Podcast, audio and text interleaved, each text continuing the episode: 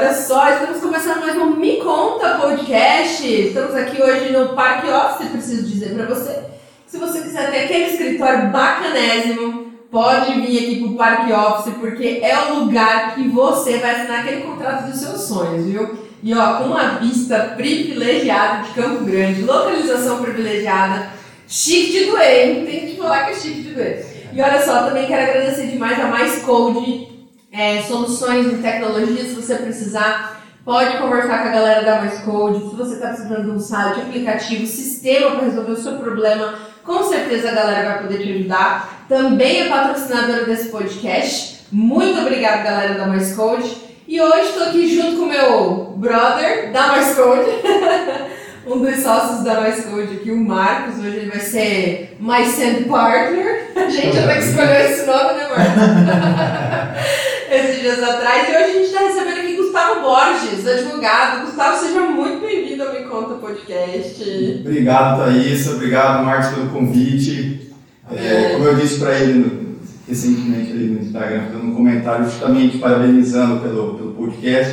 Ai, Eu sou um consumidor assíduo dessa ferramenta. Eu acho que é um instrumento é, que veio para tornar mais fácil o acesso a conteúdo, né? Conteúdo de qualidade, você ouvir a pessoa mesmo ali diretamente, sem nenhum filtro, né? Que um livro, uma, uma, uma matéria jornalística tem. E parabéns pela iniciativa. Valeu, obrigada de verdade. A gente que agradece a sua presença. A gente sabe que o, o tempo também do Gustavo é um tempo bem enxuto, né? Até porque por conta dos inúmeros compromissos, mas Gustavo, você é advogado, sua especialidade é atuar com empresas, é isso? Conta pra gente o que o Gustavo faz.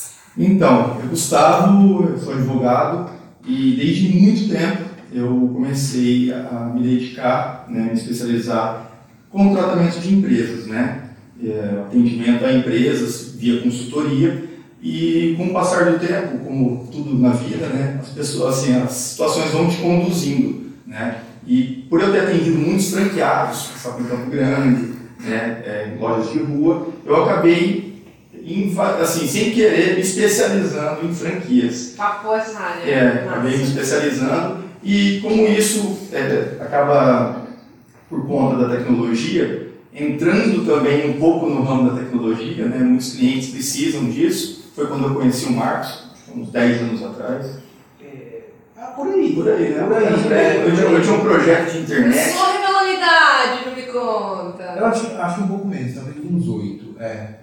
É porque é mais ou menos o tempo que eu estava no Sebrae. É, e, né? e isso é verdade. É, uns oito anos. É. E aí eu procurei, né, um projeto para a internet, procurei o Marcos, o Pietro, o Álvaro, que ainda na época era sócio, e assim, fui cada vez mais me aprofundando, consumindo conteúdo, lendo, e hoje acabou que eu me tornei especialista nessa área de franquias, né, e passei a atender não só franqueados, mas franqueadores, empresas que desejam formatar e expandir pelo sistema de franquia ou licenciamento do uso da marca, know-how. Legal, que bacana. Por- Até porque é, um, é uma especialidade, vamos dizer assim, que poucas pessoas executam hoje, né? Sim, é, o que, que acontece? Eu falo para todo mundo.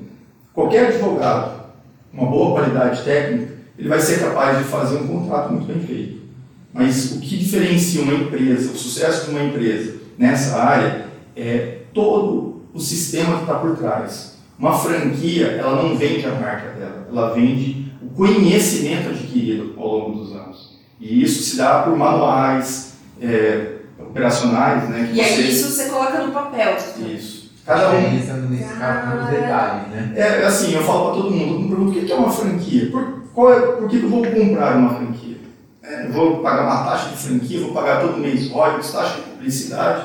Se eu posso muito bem montar uma lanchonete, eu posso muito bem montar esse mesmo negócio sem pagar isso. A diferença numa franquia é o know-how impede que você cometa inúmeros erros que podem, ter, com o tempo, inviabilizar o seu negócio. Por exemplo, vocês para montarem esse podcast tiveram a ajuda do Bruno. Né? O Bruno que entende de- do que é o melhor microfone, da câmera, do sistema. Imagina se vocês não tivessem o Bruno.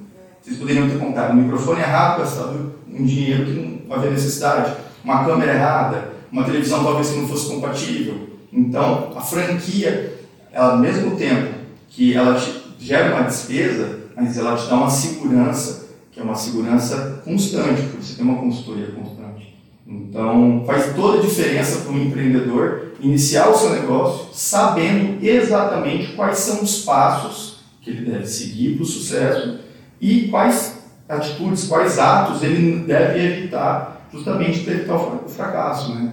É, as pessoas hoje, é, ou, assim, por causa da internet, todo mundo quer ter o sucesso, todo mundo quer atingir, eu quero ser empreendedor, eu quero que minha empresa é, esteja na internet, que eu venda muito, eu quero ser um novo Elon Musk. Eu, vai, é, vai que dá. Todo mundo, né? E aí tem um monte de gente vendendo na internet, vai que dá, vai que você faz, vai que você e, e, assim, não sendo pessimista, não é, não é assim que as coisas funcionam, não são assim. É, o sucesso são para poucos, e esse sucesso que as pessoas vendem, que estão lá no topo da pirâmide, é ainda mais restrito, ainda, eles são exceção, exceção da exceção. Então as pessoas têm, não podem comprar todo essa, esse sonho que é vendido na internet. E esse sonho, muitas vezes, que dá certo para um, dá para outro. Por isso que eu, todas as vezes que eu vou conversar com um cliente que deseja franquear o seu negócio, deseja expandir, a primeira pergunta que eu faço é: qual é o diferencial que você tem? Ah, porque meu negócio é muito bom, eu ganho é, tanto por mês, o retorno é ótimo. Ok, mas qual é o seu diferencial? Você pode ter o seu diferencial na sua cidade, no seu bairro, mas esse diferencial fora daqui faz alguma diferença? É uma pergunta dura, porque muitas vezes as pessoas não querem olhar para o próprio, não querem, elas não, travam, elas não querem reconhecer muitas vezes que você não é tudo aquilo, o seu negócio não é tudo aquilo que você pensa que ele é. E isso é muito difícil, né? Mas é, é o que você tem que enfrentar se você deseja expandir o seu negócio. E, e expandir não é simplesmente você ter um advogado. As pessoas não têm noção do que é expandir um negócio. Você tem que ter um advogado. Se você estiver no ramo de alimentos, você tem que ter é, um chefe junto para fazer os manuais. Tem a questão sanitária, tem a questão do marketing, você tem que ter manual. Então, assim, são muitos detalhes que as pessoas não imaginam. Então, por exemplo, vamos supor que eu estou vendendo, franqueando um negócio no ramo de alimentos. Eu tenho que constar no manual para a pessoa até qual é a temperatura do freezer que ela tem que deixar. Caraca. Qual é a marca do freezer? Qual é o fornecedor que ela pode comprar, por exemplo, queijo?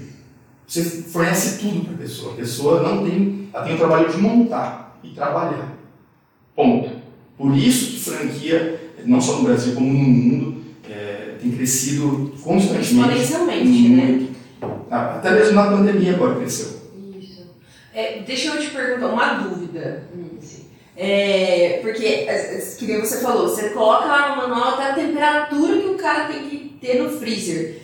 É, a experiência que você vai entregar para a pessoa também é colocada no manual? Sim. Por exemplo, tipo, ah, ó, não, quero que a pessoa é, sente, é, sente num lugar que tenha cores tais, tais e tais, a pessoa. É, é possível isso? Sim. É assim que funciona? Sim, tudo. A, a, franquia, quando você. Assim, que existem franquias que não foram bem formatadas, como tudo, né, qualquer negócio, é, que elas só querem receber ali a taxa de franquia, elas não estão preocupadas se o franqueado vai ter lucro ou não, que é um, que é um erro.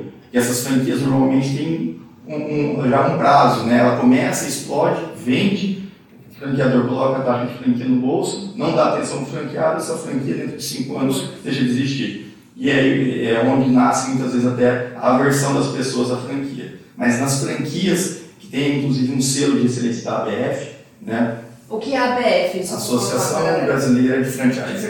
Tá. É, as empresas têm esse selo normalmente, tudo isso que você me perguntou, só para você entender. Hoje a Melissa, Sabe a loja Melissa, do shopping? Sei.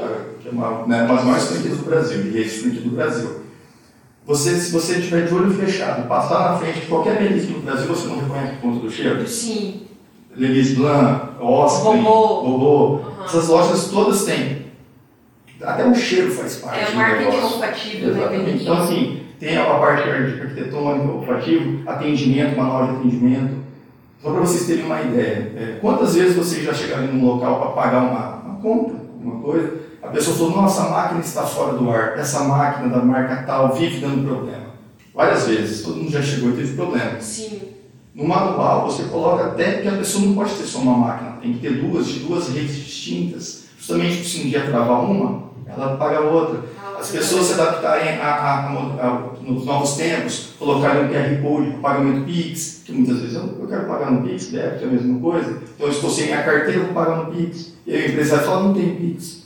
Oi? Oi, a, a, a caixa não sabe. Então, assim, você colocar até o QR Code ali, a plaquinha, isso faz parte do manual. Então, tudo que você pensar numa unidade, todas as vezes que você entrar numa franquia grande, por exemplo, McDonald's, tudo, desde o bom dia até o jeito de embrulhar o lanche, até como fritar, tudo está escrito em um manual. E é isso que dá trabalho.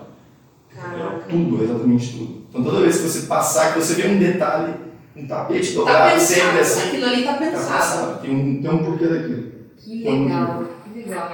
É, por exemplo, assim, Campo Grande, a gente ainda não tem é, é, muitas franquias, assim, tem muitas, mas tem algumas marcas que ainda não vieram pra cá, Hum. muito conhecidas e tudo mais. É, eu- isso é uma dúvida também. Como é que, como é que por exemplo, assim, eu vou, vou pegar um exemplo, vou até falar, depois patrocina a gente aí a marca, tá? Vou falar aqui. Por exemplo, Starbucks não tem em Campo Grande. Existe um padrão, por exemplo, assim, tipo, não, ó, não tem um milhão de habitantes registrados no IBGE, então não vou colocar um Starbucks, um BFK, um, um, alguma outra rede, uma Decathlon, por exemplo, que eu sou apaixonada. Tipo assim, a gente vai, tipo, mano, eu despencava pra Curitiba só pra ir na Decathlon pra comprar, lá tem duas. Fico pensando, pô, por que, que não abre uma aqui? Como, como é que rola isso? É um estudo. O O Marcos até se, ah, desculpa, o Marcos até se coçou aqui no Ainda bem, Decathlon. ainda bem que a Grande, porque senão eu ficava na merda. Vendo É mais difícil, né? Galvão. E elas que tem também não. Mas a rede de produto, já né? nem esse tem, não tem a Gente, Então, porque é uma, é uma loja que eu me identifico muito, porque às vezes eu falo assim, ah, Thaís, mas você não é muito atleta, não sou muito atleta. Mas é muito confortável comprar no Decathlon, na Decathlon. Pra mim, a experiência de comprar lá é muito legal. Então, tipo, às vezes a gente despencava. Ah, vamos lá pra Decathlon, vamos, a gente despenca pra Curitiba, cara. E vai lá pra Curitiba, vamos comprar, fazer compra. legal. É um objetivo, isso.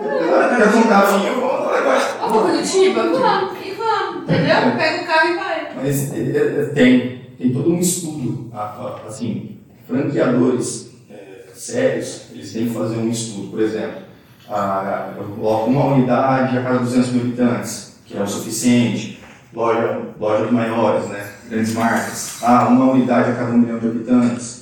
É, existe todo um estudo, por quê?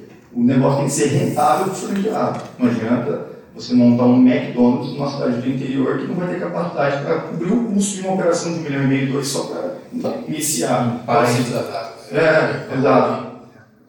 Isso não tem como. Então, assim, por isso que Campo Grande ainda não tem várias marcas, né? não tem, vamos colocar assim, várias franquias instaladas aqui, mas eu acredito que com o tempo isso vai mudar, porque, assim, como eu estou no meio, vira e mexe, eu converso com alguém. Estive recentemente em São Paulo, conheci algumas pessoas, alguns empresários que são é, experts em vendas de franquia, que são entre os maiores do, do Brasil, e eles falaram que assim, o volume de vendas de novas é, é, franquias, o Mato Grosso do Sul tem aumentado um, assim, num nível absurdo, principalmente com a pandemia. As pessoas perceberam que precisam inovar, precisam investir em algo, precisam ter uma segunda fonte de renda e elas começaram a procurar é, no- que é um caminho mais célere e fácil que a franquia.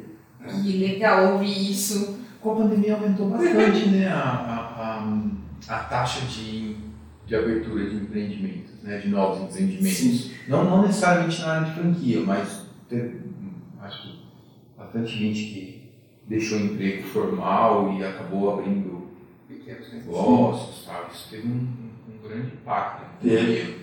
Eu, eu, eu tenho um estudo que eu acho que é jun- em conjunto com o Sebrae. Uhum. é uma organização mundial de empreendedores. E só me tentar no meu Instagram. É, os índices, né, os níveis de empreendedorismo. E o Brasil tem um alto índice de empreendedorismo, principalmente na faixa de até três salários mínimos. As pessoas até três salários mínimos são extremamente empreendedoras. É é um, o que é um empreendedor? É a pessoa, basicamente, na minha concepção, tá? é a pessoa que fala, vou ser dono do meu negócio. Pode ser só você vendendo um cachorro quente, para de cachorro quente, você é um empreendedor. Porque você não está vinculado a uma CLT, você não está vinculado a um contrato de trabalho. Você é um empreendedor. Então, até três salários mínimos. E por incrível que pareça, é, nessa faixa de renda, nessa faixa de empreendedorismo, é onde você consegue obter grandes retornos financeiros. Porque você começa pequeno, você, se você sobreviver, né, você começa pequeno, você vai se adaptando aos erros, e quando você tem dois, três anos, seu negócio está tão maduro, você já conhece tão bem ele, que é, você começa a expandir. Mesmo um negócio pequeno, você começa a ter. Por isso que é, quem é né, mais antigo lembra do cachorro quente que tinha na cidade toda. Como é o nome? O tinha o Denis. É, e Denis começou na Júlia de Castilho. Ele teve vários, ele teve vários. Mas tinha um outro que era aqui na Afonso Pena. É, ele começou, isso. Na, começou na Afonso Pena, depois ele criou vários. E o baiano? É, o baiano só foi o. Lá, só lá. Continuou ali. É que as pessoas não têm noção, por exemplo, do retorno que uma lanchonete simples dá. Então. É... De cachorro quente eu entendo. Cachorro quente. Também. E, então, essa faixa, na, durante a pandemia, sofreu muito. Muitas pessoas perderam o emprego, muitas pessoas perderam emprego e tiveram que arrumar uma segunda fonte de renda, tiveram que inovar. E, o, querendo ou não, o brasileiro é muito inovador. Nós não temos, é, é, como posso dizer, um ambiente propício para isso. Por exemplo, você tem uma faixa de renda pequena, você quer captar um recurso para montar o seu negócio. Dificilmente, se você não tiver um, lastro financeiro, o banco vai te conceder um empréstimo. E se te conceder, vai ser numa taxa que inviabiliza o pagamento. Então, o ambiente no, no Brasil para o empreendedor é muito ácido. Não adianta falar que está melhorando, que é, precisa melhorar muito ainda. O ambiente é ácido e. Para ficar ruim, tem que melhorar. Exatamente.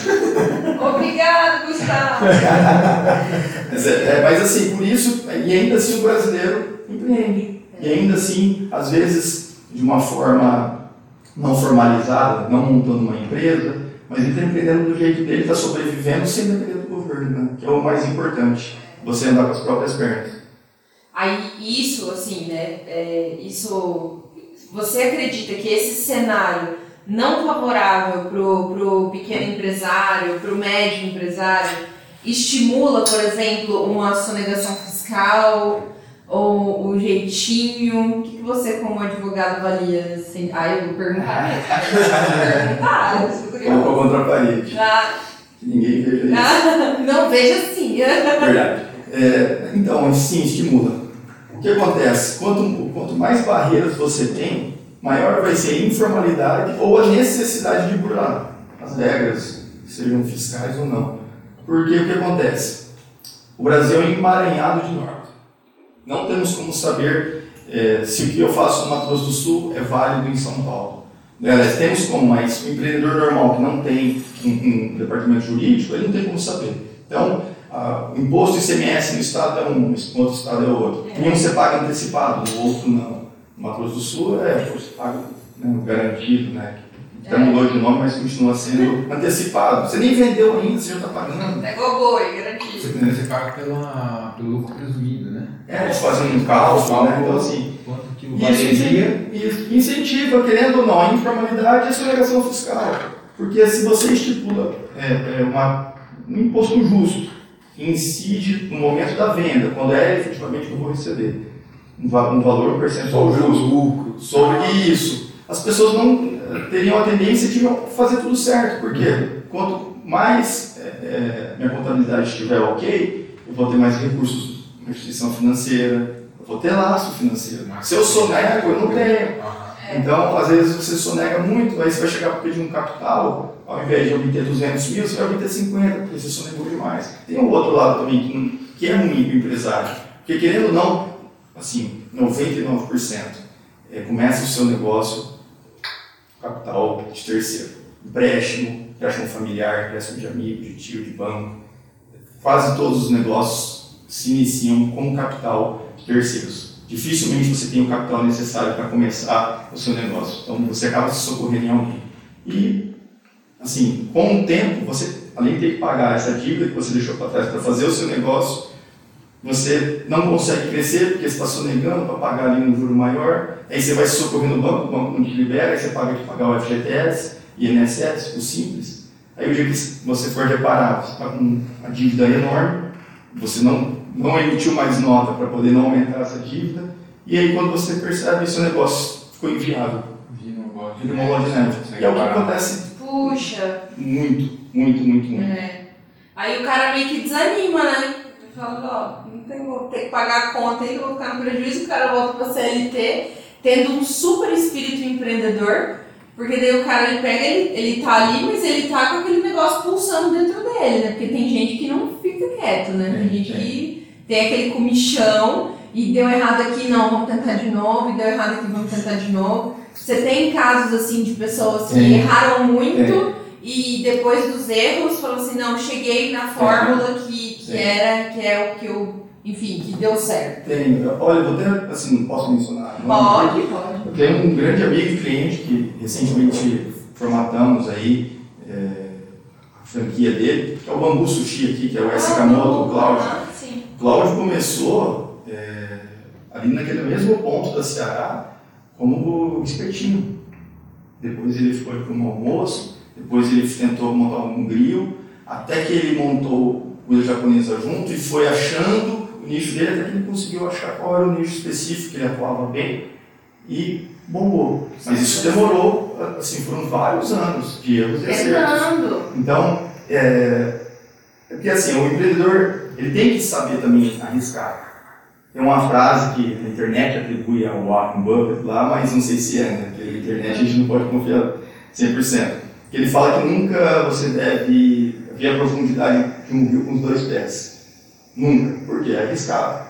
O empreendedor tem que ser assim também. Você não pode arriscar é, 100%. Você tem que arriscar é, ponderando os riscos, sempre. Porque às vezes uma tentativa errada te deixa fora do mercado aí por vários anos. Então, tenho várias pessoas, conheço várias pessoas que têm ideias assim, constantes, mas que na hora do vamos ver, ela pensa: eu sei que a ideia é boa, mas a energia que eu tenho que gastar, o, que, o, o preço que eu tenho que pagar não vale a pena, e recua. E isso é, isso é muito bom, as pessoas que sabem a hora de recuar, porque não é só arriscar. A internet fala: não tenha medo, arrisque, arrisque, arrisque. Quantas pessoas você conhece que arriscaram e assim, tiveram sucesso? São poucas. É, tem uma frase que eu gosto muito que que a história conta a história dos vencedores, mas não conta a história dos perdedores. né? Exato. E tem muito mais perdedor que isso. Ah, não sei o que, ficou rico. Elon Musk, não sei o que. Elon Musk não, talvez não seja um, um- um bom exemplo, porque veio de berço, né? Sim. Mas outros, outros empreendedores que É, vieram tipo, bem de é, nem, baixo. tipo assim. aquele, o, cara, o Geraldo Rufino, que acompanha nas redes Isso, sociais. Quantos, quantos Geraldo Rufino? Joel J, que acompanha também. Muito Primo é. Quantos, é. quantos caras desses fracassaram? Que fizeram a mesma jornada, Milhares. mas a história deles não é contada. E E assim, aí, aí a galera vê só a história que, pô, tá, superação e, e acha que porque é o que vende é o sucesso, mas o que acontece? As pessoas se frustram muito facilmente hoje em dia também. Tem isso também. Você monta uma empresa, no primeiro mês, no segundo mês, no terceiro mês ela não deu certo, você apavora, aí você já quer vender. Olha que Campo grande. Quantos negócios se iniciam três meses depois o cara já vendeu, a Fecha. pessoa já vendeu, fechou? Pô, e você Meu sabe Deus. que é até uma piada, né? Que aqui em Campo Grande todo mundo fala assim, ó, o negócio abriu ali, vamos ver, três meses. É, É, uma é piada, virou uma piada aqui em Bom, Campo casa Grande. noturna, aqui em casa é- aqui é- Exatamente, é- bar que é meio baladinha, é, é, principalmente baladinha, né? que é o. O sobrevivente. Talvez mais de 20 anos. Isso, muito. O café mostarda também tem bastante tempo. É verdade, é verdade. Tem, mas é- Troca de né? administração, mas o, a marca, né, Sim, permanece. o ponto o permaneceu. ponto. Mas fora eles, são raríssimas as exceções. É, restaurantes são dois, três também que eh, permanecem ao longo dos anos. É muito difícil, porque ninguém quer passar as barreiras para chegar ao sucesso do seu negócio. Que é doloroso, todo mundo aqui sabe, todo mundo aqui. Pô, quantos anos você acabou de me falar que teve que ir para São Paulo e voltou, aí foi de novo participar de um evento. É. O Marcos, que eu conheço, né? É, ele estava no Sebrae, saiu, arriscou com Mais Code. O Pietro também, que trabalhava com a Instituto de Educação lá, como que era, né? Era no portal, Portal, no portal, Educação. saiu, arriscou. Então, assim, para você fazer algo, você tem que arriscar, Sim. óbvio, mas você tem que saber o que você está fazendo também.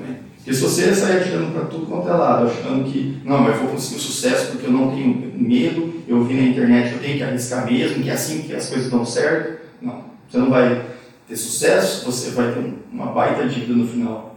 E esse uma processo todo. É frustração do seu coração. Exatamente. E essas dívidas nunca caducam. Não, não acabou, mas assim, é outro assunto. É outro assunto, é outro assunto. Mas é difícil. E a internet agora, principalmente quando a pandemia, que as pessoas com- começaram a consumir muito conteúdo na internet, é, se você, por exemplo, eu trabalho um pouco com a Bolsa de Valores, né? Eu opero um pouco já há alguns anos.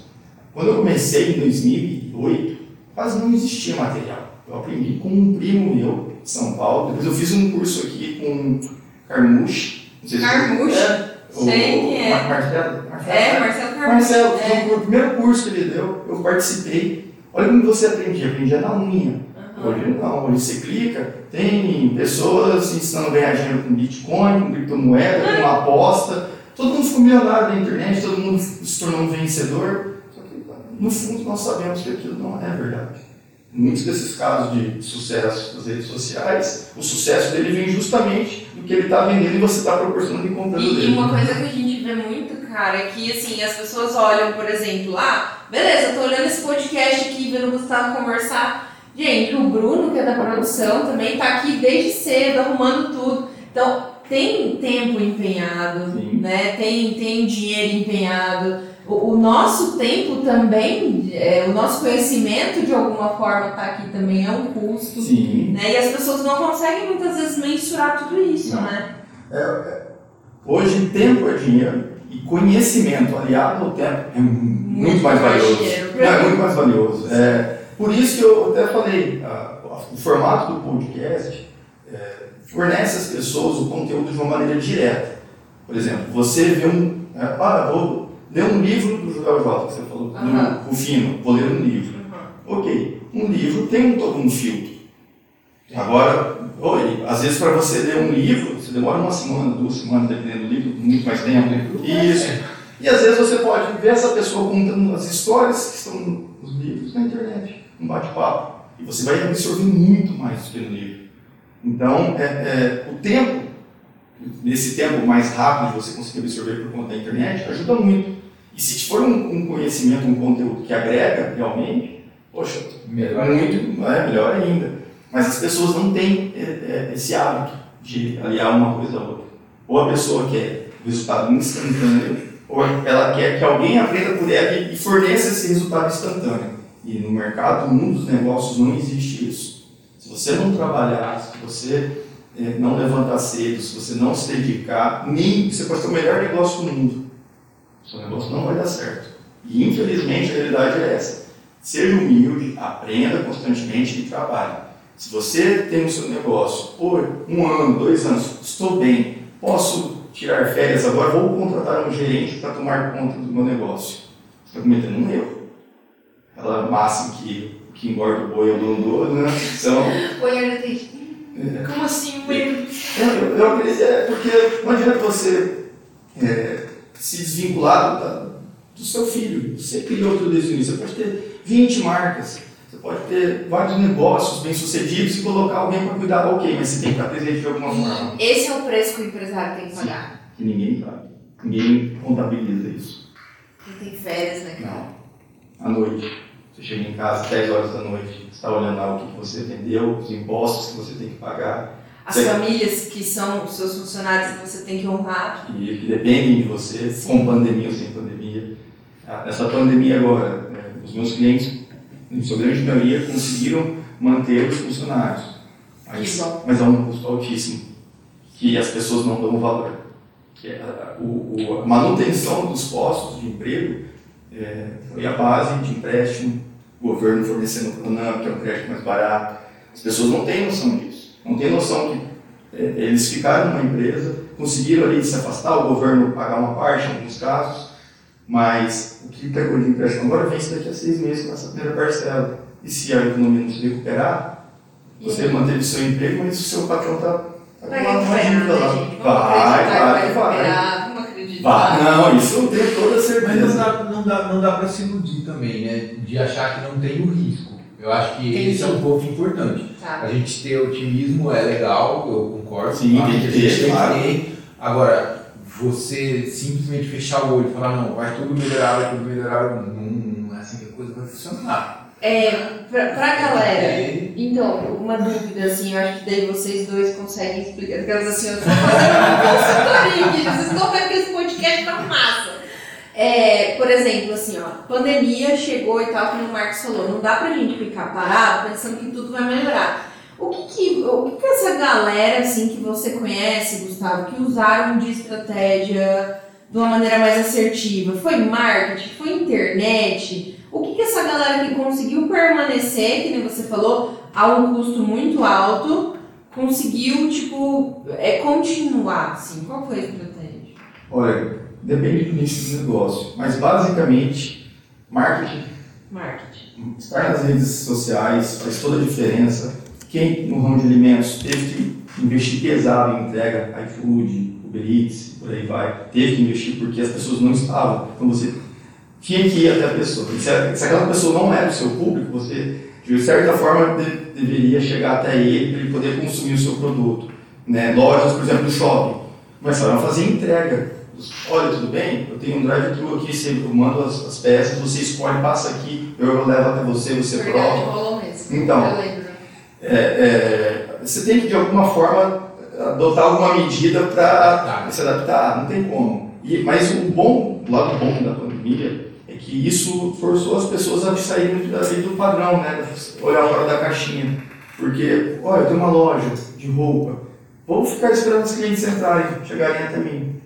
A pandemia veio e mudou, ele falou, não, você vai fazer um, um desfile virtual, você Verdade, é, é, rolou, é, verdade. Você vai fazer um desfile virtual para homem.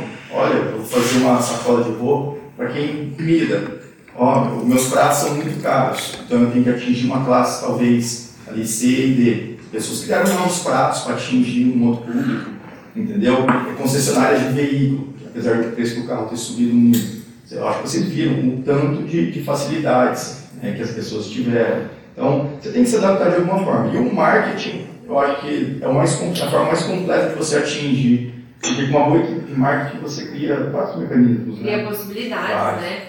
Tanto é a área de criação, né? O cara vai lá, senta pra criar. Mas, ô, ô, Gustavo, você, a gente tá aqui conversando nesse podcast. Uhum. Eu até te uma. Fala, interrompa. É que eu recebi uma informação recente lá em São Paulo Ah, do pessoal falando que o marketing ainda em rádio aham. e panfletagem na região é um dos melhores marketings. Ah, Aham. Porra, agora. E em São Paulo, negócios locais, por exemplo. Abre a. É verdade. É, acredita? Ele falou que eu, surte muito mais resultado do que patrocinado em rede social.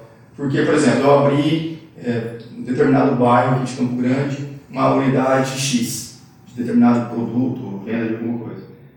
Você coloca na rádio local, que é um custo obviamente mais barato, porque numa mídia né, nacional, aquele pessoal da região vai saber. Se eu faço a panfletagem, o pessoal vai saber. De uma forma ou de outra, você está chegando no grupo, no público seu que está naquela região.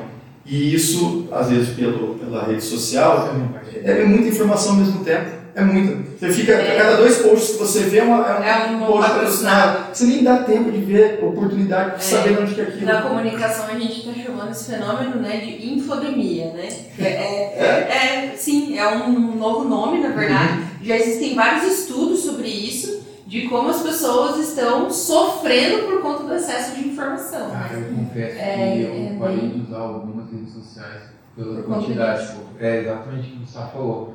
Dois posts, tem um Um patrocinado. patrocinado, Dois é o padrão. "É, não, beleza, cansei. Você, você dá duas dedadas ali e fala, pá, chega, Uhum. fecha. Aí É. vou fazer outra coisa. Porque Isso. era, Vou te era contar uma coisa que eu pra fiz. escapar É? agora não. Vou te contar uma coisa que eu fiz. Eu, enfim, meu Instagram eu uso ele de maneira pessoal e profissional. Quem, quem me conhece, vai lá, me segue e tudo, mas é pra ver o que, que a Thaísa faz em, em casa, no dia a dia. E o que, que eu comecei a fazer? Eu comecei a bloquear as pessoas que entravam com conteúdo patrocinado. O meu Instagram fez assim, ó. O alcance dele. Despencou. Deus me livre. Comecei a bloquear. Tipo, aparecia um conteúdo patrocinado, eu e bloqueava o, o Instagram que tava patrocinando.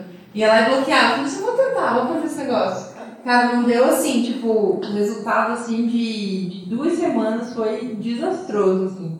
De quantidade de views, de quantidade de, de alcance do que eu já tinha, né? Mas isso assim, é só um, um pequeno exemplo. No meu Instagram nem é tipo uau, nada, mas é, é uma coisa É assim. empresário se ligar que, que é melhor não bloquear. Que é melhor bloquear. Já tentei, não faça O isso. algoritmo do Instagram e do Facebook. Eles são cruéis, também, eles são é. cruéis. Cara, E assim, eles são empresas privadas, eles visam um lucro. Se você está usando o serviço é, do Instagram gratuitamente e não quer ver o produto que ele tem a vender, ele vai te limitar. tá, vou te pegar. Ele vai te Não, eles limitar. estão certos. É, eles são assim. que não.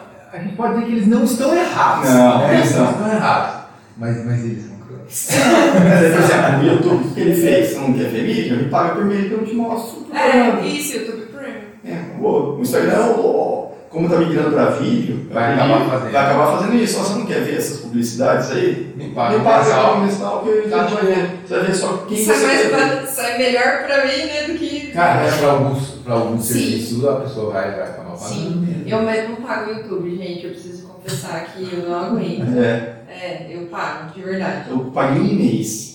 Então, mas eu peguei uma promoção, menina.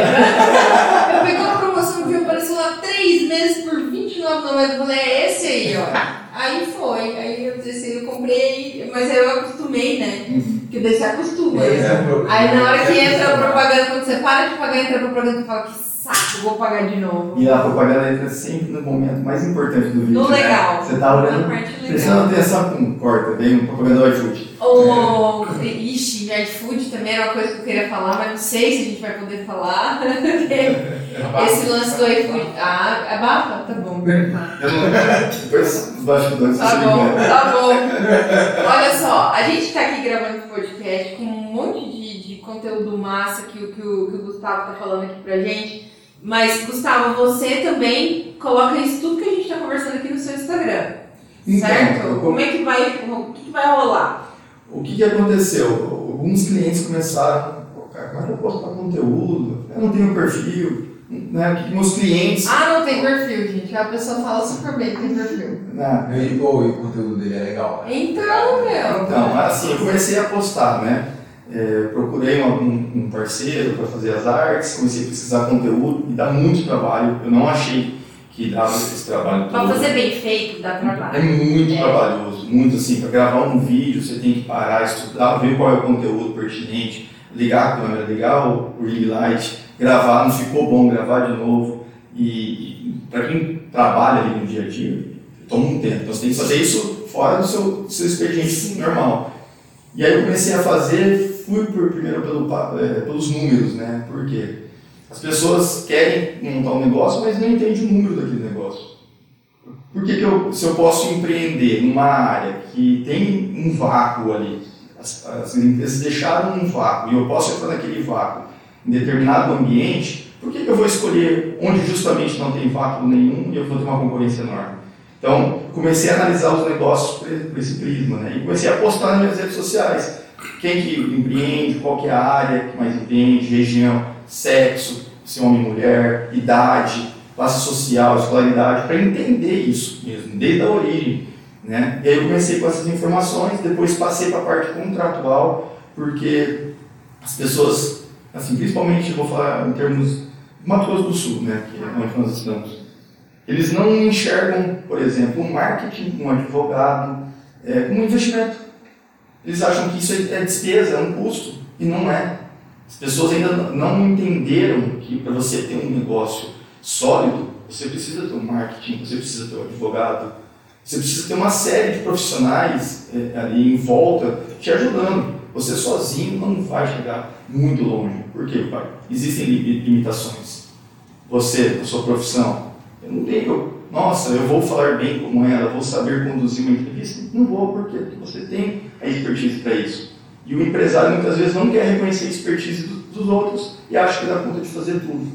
Então, é, eu comecei a entrar nesse para mostrar, porque quantos casos eu peguei de, de empresários que me procuram, olha, eu quero, eu briguei com meu sócio, eu acho que meu sócio está me roubando, como que eu faço para me desvincular dele? Aí você vai olhar o contrato social é, é, de fulano é um contrato social que, poxa, ele vai ter uma dor de cabeça do tamanho do mundo, entendeu? Às vezes o cara fala, é, olha, eu, eu tô ganhando mais do que ele, mas a gente combinou isso, mas não colocou no papel. E aí o outro vem depois e fala, não, a gente não combinou na hora de encerrar a sociedade. Nossa. E poderia ter colocado num acordo de sócio. Então existem tantas coisas pequenas, detalhes que passam batido e que você só se atenta de que dá problema. Então aí fui para esse, esse lado também. E aí chegou o momento da franquia, né, de falar de franquia. E até comentei antes de você chegar, né, queria, ah, acho que você estava aqui já, gravar os vídeos e tudo Isso. mais. E eu vi assim, o quão difícil é realmente você produzir um conteúdo em vídeo, você conseguir formatar é, todo o conteúdo para poder passar adiante, é muito complexo. Então eu, dei um, eu pausei, tem umas duas, três semanas que eu não posto nada de conteúdo, né, para poder focar no conteúdo é, na parte de franquias, tanto para franqueadores quanto para franqueado, para empresários é, de uma certa forma que desejam expandir o seu negócio. E aí, com o tempo, eu vou voltar. Acredito que na próxima semana eu retome com os conteúdos, especificamente para quem deseja é, expandir o seu negócio. Aí depois eu vou, com o tempo, ampliando o leque na área de franquias. Que legal, cara. Esse é, é um assunto que, que nem a gente estava conversando aqui, até antes da gente começar a gravar, que as pessoas estão buscando né, essas novas oportunidades de investimento, né, que nem você falou. São a galera que ganha aí até três salários mínimos, quatro salários mínimos. Esse perfil dessa pessoa, né, que geralmente vai pegar ali. Ele, como é que é? Assim, ele, ele junta uma grana, ele junta uma grana para fazer aquilo. É, porque na verdade você já comentou que tem aquele empréstimo familiar, uhum, né? Sim. Tipo, você ah, me empresta uma grana aqui e tal. É, mas o perfil dessa pessoa tem alguma coisa assim que você que chegue para você e que fala assim, não, essa pessoa tem um tipo de personalidade, talvez, Marcos, também você que, que trampava com, com esse rolê assim, de empreendedorismo no Sebrae. Tem, né? Você percebe se a pessoa tem é, o mais, mais facilidade. Isso. É, tem, tem, tem pessoas que têm mais facilidade. Normalmente são pessoas mais inquietas. É, é isso que eu. É, essa, é, é aí que eu queria que você chegasse. Socialmente. Socialmente bem, é, relacionados, agradáveis. E isso faz muita diferença. Faz diferença. Entendi. É, é, o que eu vejo hoje é, é que, por exemplo, muito atleta, muito, muitas pessoas que têm tendência, por exemplo, dom para jogar tênis querem jogar futebol. Isso nunca vai ser bom no futebol. Ah. Então tem empresário também que fala, eu quero lidar com o público, mas você não sabe lidar com o público. Então, o seu negócio. Eu, quando você começa um negócio, você é o negócio, você é a cara do negócio. Eu vi uma, um, um, o velho da van lá, o Luciano Henry falando. Ah, velho da van! Velho da van! É. Ó, patrocina a galera aqui. Patrocina ainda. É isso aí, Sensacional você. Dá uma força aí também. E ele falou esse, recentemente no podcast que ele teve que colocar a cara dele no negócio por conta da, da, daquelas questões que o pessoal falando que era do PT, que era do Lula, que era da Dilma, ele falou, não, eu vou pôr minha cara para mostrar o meu negócio que não.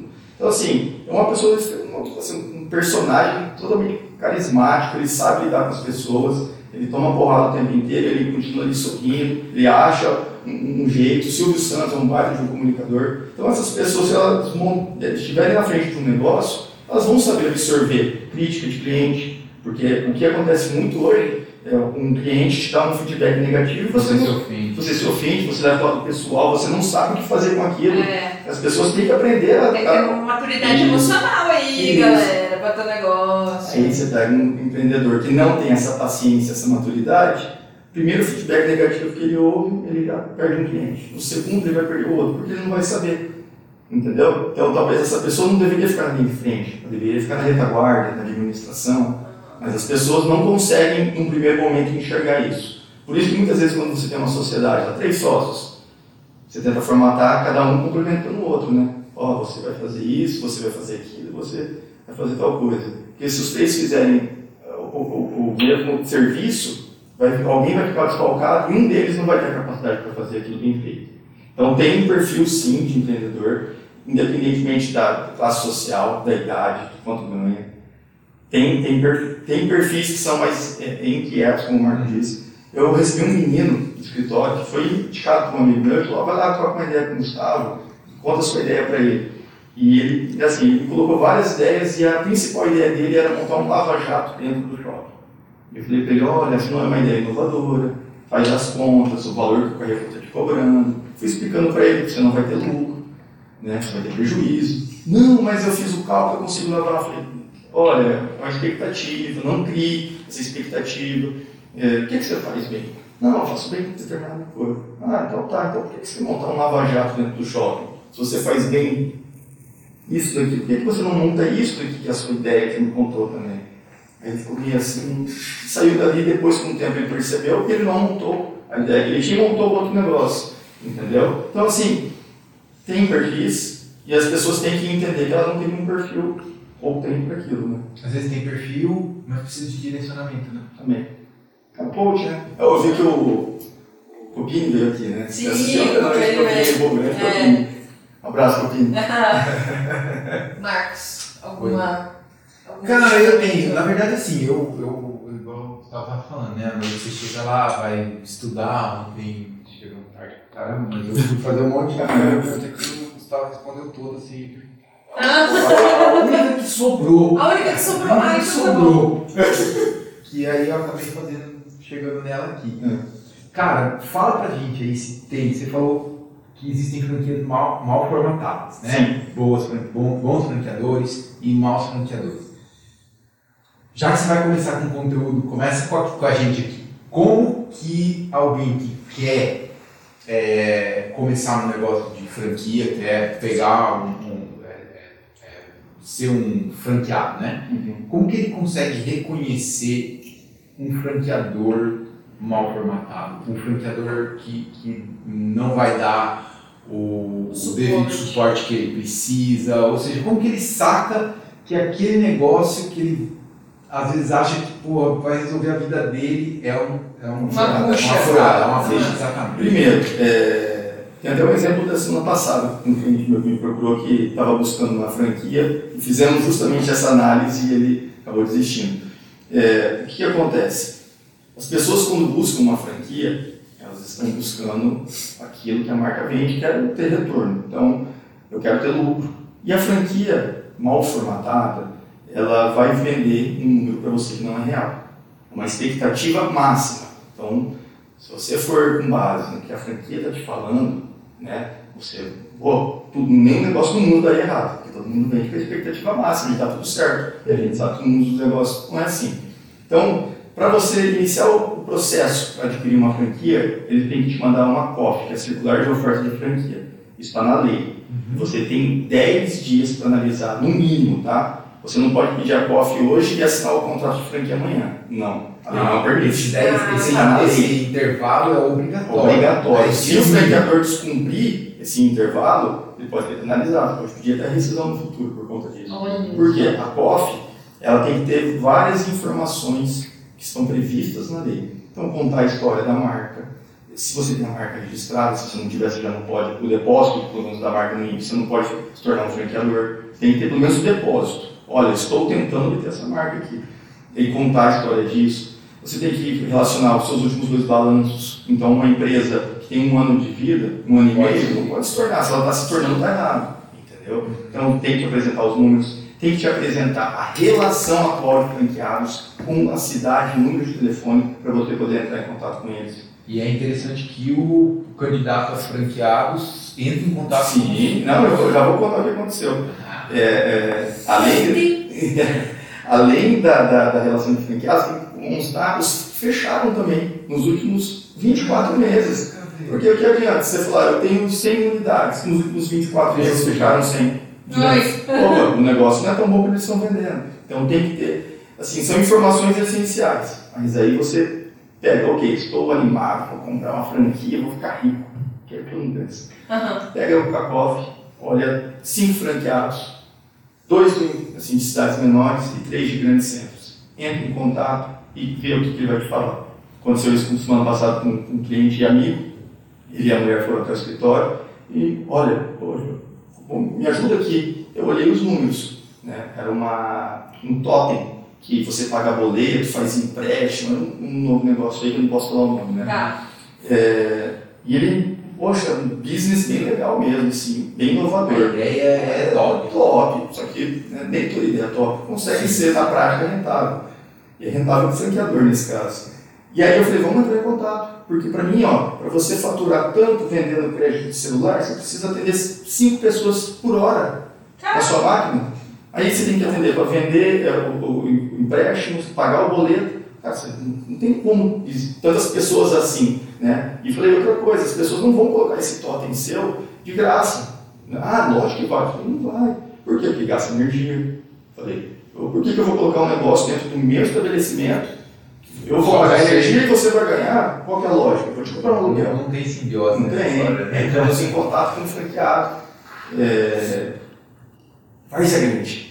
Entramos com o de Cuiabá, o de Cuiabá não podia atender, falando com Várzea Grande. Por um acaso, o cara era advogado e ainda me falou: estou procurando um advogado especialista em franquia. Ah, olha só! Link! Já ganhou cliente. Eu estou trocando né? ideia com ele é, nesse sentido. E ele falou, ele falou, olha, a minha meta de faturamento no primeiro mês, bruto, bruto, era 15 mil reais. Fala no manual, né? na COF. 15 mil reais o estudo que eles fizeram. 15 mil reais. Bruto, com três totens espalhados. É, porque o retorno é alto, você paga, recebe o totem, instala ali e acabou. Aí você contrata um, dois funcionários para ajudar as pessoas, ponto final. Essa é a ideia do negócio, eles te vendem assim. Aí ele falou, ele falou, eu começo todo mês devendo 5 mil. Falei, por quê? Ele falou que eu tenho que ter duas, três funcionários. Uma pra cada totem. É, é, não, minto, duas funcionários, o terceiro totem é uma picanha, ele está segurando porque ele já quer rescindir o contrato. Ele falou, eu tenho duas funcionários, então tenho os encargos, salário, eu pago aluguel nos locais que eu estou, simbólico, mas é um aluguel, 500 reais em um lugar, eu acho 400 em outro.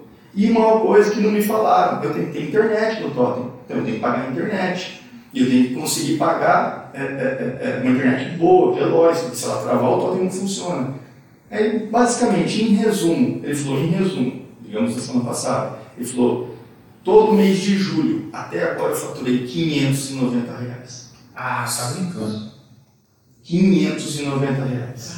Tá passada? Aham. A previsão dele no quinto mês de negócio era faturar 30 mil. Tá ganhando 12 mil limpo, um negócio assim, livre. Olha só, ele faturou 590 reais. Aí liguei para um outro franqueado do interior de Campinas. Também estava bem estabelecido. Aí ele falou, olha, assim, é uma puta ideia, muito legal, só que a rentabilidade não existe. O brasileiro não tem esse costume. Quem que vai fazer um empréstimo consignado no totem? Faz. E as empresas ligam, ligam. né? É, a confiança, pagar boleto, você vai no lotérica, paga tudo. Né? Você paga no celular. É. E aí a, a, É crédito, por na hora que você falou crédito, você precisa de cinco pessoas colocando crédito por hora. Cara, todo mundo já coloca o crédito, cartão de crédito no celular e já faz. É, Aham. é hábito, E, né? o- e o- um dos argumentos que eles têm para vender é que 30 milhões, um negócio assim, 30 ou 40 milhões de brasileiros não têm acesso à conta bancária, que isso seria inovador para esse, esse público, né? Mas esse público não tem acesso à conta bancária por um motivo. Por um motivo, é o que eu falo. Isso. E outra coisa, se esse público não tem acesso à conta bancária, eles não têm acesso ao celular, Não. meu amigo. Se ele não tem acesso ao celular, como que ele vai usar o seu Por, ideia. por qual, assim, por que, que ele vai usar? Eu vou pagar uma conta. Se ele não tem conta bancária, ele não tem celular, ele vai chegar na loteria que vai dar o dinheiro paga. Um ponto. Então, assim, o argumento que eles usaram era falho. Então, essa é uma franquia, por exemplo, que você tem que evitar. Então, entre em contato com os franqueados. Se um falar que o negócio é bom, procure a exceção. Tá? Pelo menos umas, umas três pessoas, uns três franqueados, você tem que entender o negócio os motivos de dar certo e de dar errado. Obviamente que dá errado, como tudo na vida. Por exemplo, a Boticário, que é a maior franqueadora do país, hoje com 3.600 unidades. Boticário. Boticário, todo mês, 60 unidades fecham. Todo mês. Você vai reposta, 50 dos 69 franqueados que iniciam um novo negócio. Só que você para pensar no final do ano, 60 unidades por mês, 50 de média, dá 500, 600 unidades por ano. É muita gente que fechou as portas. Entendeu? Então, se você ligar para uma pessoa dessa também, ela vai te dar um bom feedback. Mas, sim, você tem que entrar em contato com os franqueados. Números. Os números não batem muitas vezes. Por quê? Genericamente colocando ali, ah, você vai ter, por exemplo, 500, é, 200 reais de contador. Eu já peguei uma coffee. Eu falei, que contador bom cobra 200 reais por mês? Não existe. Passa o contato pra É, gente. é, Vamos é. tentar analisar. Aí você indaga isso, ele fala, não, no- na internet tem aquele contador online que cobra Ah, 400 gente. reais. Ah. Não, eu tô falando de um contador, um contador bom, que é essencial para o empreendedor. tá? Profissional sério. Profissional né? sério é um salário Tem mínimo. É. Então, É se mínimo. teve um- uma... um- um- Manda uma- ele, dependendo, É. vai subir, vai É isso mesmo. Então, já é um número. Então, você tem que analisar os números friamente também, não com paixão. Se você analisar com paixão, você assina na hora que você lê a cota. Por isso que tem a lei de dar 10 dias. Durante 10 dias, estude, analise o mercado, Liga pra todo mundo. liga. Assim, é, é essencial fazer isso. Por quê? Você está colocando a sua vida ali muitas vezes, né? Faz um Todas as empreendedor É que investimento fazer, da sua né? vida. Sabe o que eu falo para muita gente? Ah, eu quero montar é, é, uma franquia. Ok, do que? Ah, eu vi que franquia de doces, de bolo, lembra da época de bolo? Ai, lembra, Todo mundo explodiu. explodiu. Aham. Ok, meu amigo, a partir do momento que está todo mundo montando, montando uma franquia de bolo, isso é um nicho que vai ficar saturado em questão de um, dois anos. Você vai ganhar dinheiro por um, dois anos, talvez esse dinheiro não seja o suficiente para cobrir o seu custo, depois que você vai fechar a sua empresa, que você vai ter lucratividade, e você perdeu dois anos da sua vida no negócio de momento. Isso quem fala não sou, não sou eu, tá? São lá os especialistas que eu, que eu acabo estudando aí, eu conversando, que eles falam, evitem modinha, por exemplo, iogurte. Iogurte já teve um boom de iogurte há 15, 20 anos atrás Sim, e voltou agora. Paleta mexicana. É, Teve um boom, sumiu de novo. Então, assim, evitem é, é, negócios de momento, nichar, muito nichados, porque pode ser que daqui a cinco anos esse negócio fique ultrapassado e você investiu durante muito tempo da sua vida no negócio. Ah, mas eu não tenho como prever o futuro. Mas você tem indícios do que pode dar certo a longo prazo ou não. É, por exemplo, comida. As pessoas vão continuar comprando comida. É, roupa. As pessoas vão continuar comprando roupa. A tecnologia, o mundo está cada vez mais tecnológico. Então, são nichos que você já sabe. menos esse totem aí, gente. Isso aí não é legal. Esse totem aí, esquece o totem, É, né? então, assim, e, e os negócios hoje, cada vez mais, estão ficando mais claros, porque as pessoas também estão consumindo conteúdo. né? Elas estão- Sim. então, vamos, vamos montar um negócio, estuda. Entre na, na, na internet, YouTube, texto, Google, procure o seu negócio, leia sobre aquele franqueador, porque faz muita diferença. Você saber realmente quem é. Poxa, quantas vezes você vai comprar num site, Google reclame aqui, aparece, esse roupa não vou comprar, você desiste. Com certeza. Todo mundo faz isso. assinar um contrato de É a mesma coisa. Não só de franquia, de qualquer negócio. Se você for comprar um carro, numa loja de carro, como você não vai pesquisar se o carro está alienado, se tem multa? As pessoas não fazem isso. E depois chega um advogado e fala, ah, a justiça não me atende, a justiça está errada. Não, não está errado. Você que agiu errado. E agora está querendo colocar a culpa, né, terceirizar a sua- culpa da, da sua conduta. Então, as pessoas têm que aprender que qualquer tipo de negócio é um negócio. É, é sério. Não leve aquilo lá, fazer um negócio com um amigo, fazer um negócio com um Fazer um primo, rolo. vou fazer um isso, vou bater um rolo ali. Põe a paixão de lado. Isso, negócio é negócio. O desejo momentâneo de lado e, e- e entende o que você está fazendo. E ganhar dinheiro está difícil, cada vez mais É. difícil, cada vez mais difícil. E as pessoas que não se atentam a isso vão perdendo dinheiro, que já está difícil de ganhar. Então, tem que ter, as pessoas têm que entender que no, balancear o seu, a sua paixão, mas com, com ser racional. Você tem que ser racional no negócio, senão é, é, você entra de olhos fechados e quando você tirar a venda, você está num baita problema. Ô, Gustavo, Carlos, assim, eu tenho, é, me surgiu aqui, na verdade, na cabeça uma pergunta. Hum. Não sei se você leu sobre isso, se você já viu sobre isso, mas é uma dúvida que tenho, principalmente porque essa lei acabou surgindo justamente por conta da demanda de vários empresários que ficaram os chamados super endividados. E Mato Grosso do Sul tem uma lei específica para os super endividados. Né? Para quem está tá vendo a gente aí, os super endividados são pessoas que hoje têm uma dívida muito maior do que elas podem pagar.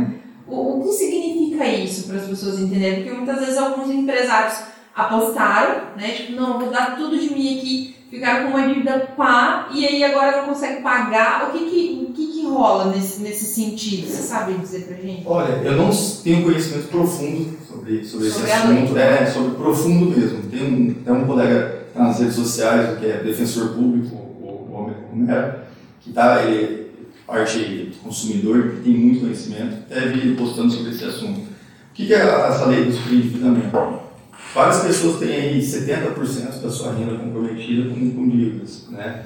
E isso é prejudicial para o Brasil, para o país como um todo. Por quê? Eu, você quer receber, eu não tenho como pagar, mas se você me facilitar, me dá um desconto nos juros, um desconto no valor principal, parcela, concede um prazo. Então, o, o, o, que os bancos já faziam, você deve 10 mil e paga 3 mil em 30 parcelas de 100 que a gente mora junto. Então, assim, basicamente, a grosso modo, a lei de superendividamento vai ajudar aquelas pessoas que têm um lastro aí, um passivo que ficou para trás, a honrarem seus compromissos com desconto de juro, multa, parcelamento, facilidades. É, basicamente, a lei veio para isso, porque é, muitas vezes você, as, empresas, as grandes empresas, por exemplo, o governo, o governo vai lá e judicializa uma ação para cobrar o ICMS que você me deve. Só que meu negócio já está fechado há dois anos. Eu estou tentando montar um negócio para pagar minhas dívidas. E a judicialização ela gera um custo alto, né? É um custo alto para o Estado, para a máquina, né? Para a máquina, porque o judiciário tem que pagar funcionário, o juiz vai apreciar aquilo.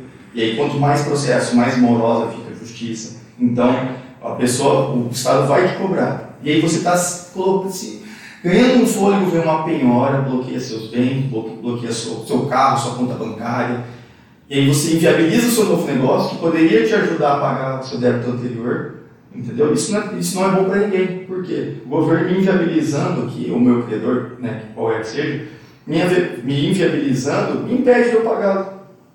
Por quê? Eu vou ter que contratar um advogado, vou passar anos discutindo essa dívida, e meu novo negócio eu vou ficar prejudicado, e o governo, ou quem, o credor, vai ficar prejudicado também. Isso vai virar uma discussão judicial que vai se arrastar por anos e anos. Então, a lei basicamente quer sanar esse gargalo, né, aumentando aí o recebimento, liberando o nome de várias pessoas que no, passado aí tiveram problemas né, com dívidas, e para desafogar para você poder recomeçar. Isso o Guedes, o ministro, lá no início ele falou, ele falou, nós temos um passivo de não sei quantos bilhões em execução, governo federal. Ele falou, eu tenho 20 anos que eu estou executando uma pessoa. 20 anos. Provavelmente essa pessoa já montou uma empresa em nome de terceiro, tá? ou está na informalidade, sem pagar imposto, e a dívida dele de mil reais há 20 anos atrás se tornou 30 mil hoje. Por que eu não chego para ele e falo, me dá 100 reais, passa a empresa do seu nome, volta a pagar imposto e vamos trabalhar? Muito melhor. Você está trazendo essa pessoa para a formalidade, e ela está pagando imposto, está gerando é, é, benefício, receita, do que ficar numa execução e ele atuando ali de uma forma informal. Então, isso tem que ser colocado em prática, por quê? Para mudança de, de pensamento, né, de mentalidade. No Brasil, até pouco tempo atrás, é, o, o leão faminto, os empresários tentando sonegar, é, é uma época também que os empresários ficaram mal vistos nessa questão trabalhista, porque o leão faminto, FGTS, INSS, é, antes do Simples Nacional, carga tributária né, Altíssimo. Altíssimo. Uhum. Então, assim, gerou muita coisa no passado. Então, vamos resolver o passado, porque você resolvendo no passado, você tem um futuro mais tranquilo. Porque não tem como você ficar ao mesmo tempo presente, passado e futuro ali se equilibrando. Resolve o passado, o que ficou para trás ficou, não deu para recuperar, não deu. Mas reseta esse cara aqui e deixa ele começar de novo do zero. Que eu acho que é a melhor saída, né? Então, essa lei basicamente para ter é, esse, esse, esse suspiro isso, dessa galera. Isso, exatamente. Que legal, interessante ver, né? É, então eu li essa treta esses dias. É que a gente precisa, né, estar tá por dentro do que está rolando, porque realmente é, é que eu acompanho muito, eu particularmente sou uma apaixonada por jornalismo de uhum. economia, eu acompanho é, bastante. É, eu gosto muito, assim. E realmente, assim, é porque é, é, é, porque também é um nicho, por exemplo, na minha área, que poucas pessoas têm interesse em ler, têm interesse em conhecer e tudo mais. Então, é uma coisa que eu sempre absorvi muito, claro, por interesses particulares, mas também por ter um suporte na hora de fazer uma discussão com alguém, numa entrevista e tal. E, enfim, isso graças, né, a, a eu não ia falar graças a Deus, mas é, eu falo assim, graças ao, conhecimento, né, é, isso é, é muito importante para agregar, né, pra, pra gente como então, um todo. Então você tem se espalhado agora. Tô, eu, gente, eu tô. Tem gente conteúdo de economia. Muito, tem muito. E tem coisa ruim, tem muita coisa ruim e tem muita coisa boa, uhum. né?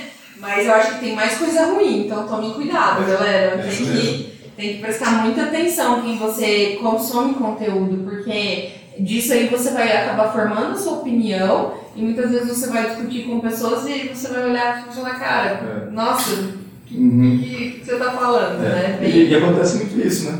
Às vezes você vai falar, falar algo básico, aí a pessoa vem, que todo mundo tem a sua verdade, né? Se a gente for discutir política, a minha verdade vai ser minha, Sim, e é universal, religião. Então, as pessoas É. quando vão discutir um assunto, a verdade Mas é dela. importante saber a técnica, né? Uhum. Porque o que eu vejo muito hoje, as pessoas falando assim, e isso em rua, roda de conversa, a pessoa fala assim, ah, mas a, a economia tá ruim porque o presidente tinha que ir lá e tinha que fazer alguma coisa. Não é assim que funciona, né? Tipo, não é assim que que funciona. apertar um botão, né? É tipo assim, ah, vou lá, tá ok? Vou, manda fazer um negócio. Não é assim, gente. Por exemplo, Tem dinheiro da é, o pessoal fala assim, ah, como é que, é, como é que funciona? É, tipo, para você, é, o, o Conselho Monetário Nacional e o presidente do Banco Central são as principais peças-chave da economia brasileira. E as pessoas não fazem nem ideia. Você tem que saber quem é o presidente do Banco Central. Você tem que saber quem compõe o Conselho Nacional Monetário, que na maioria, claro, são, o- o- são compostos pelo- pelos, banca, pelos bancos, né? Tem as são a maioria das cadeiras. Mas isso é que faz movimentar. É a partir dessas pessoas que a nossa economia toda gira. Não, E as aí, pessoas falam assim, não, mas o governador, mas o prefeito, isso aqui." não vai, não é, gente. as pessoas é. pedindo para imprimir dinheiro durante a pandemia, Não. elas não sabem a consequência que isso Não. traz, né? Desvalorização da moeda, inflação lá em cima. As Gente. pessoas simplesmente ouvem, ouvem É, na internet falar,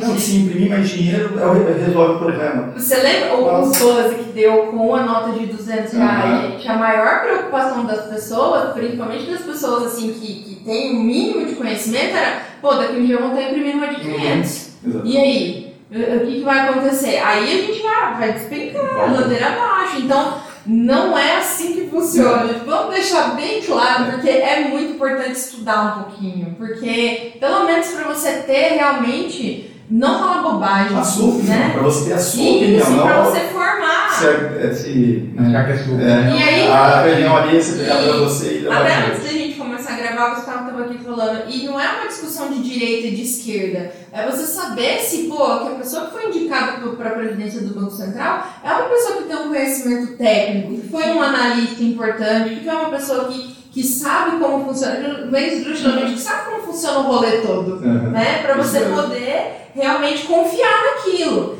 E aí, uma coisa muitas vezes que as pessoas não sabem, Gustavo, que eu até gostaria de, de que você falasse um pouquinho sobre isso, é porque assim, o, o, a movimentação é, é, do Brasil, da valorização da moeda e tudo mais, por exemplo, os, os franqueadores, né? Os, é, os franqueadores são os que vendem, né? Uhum, As franquias.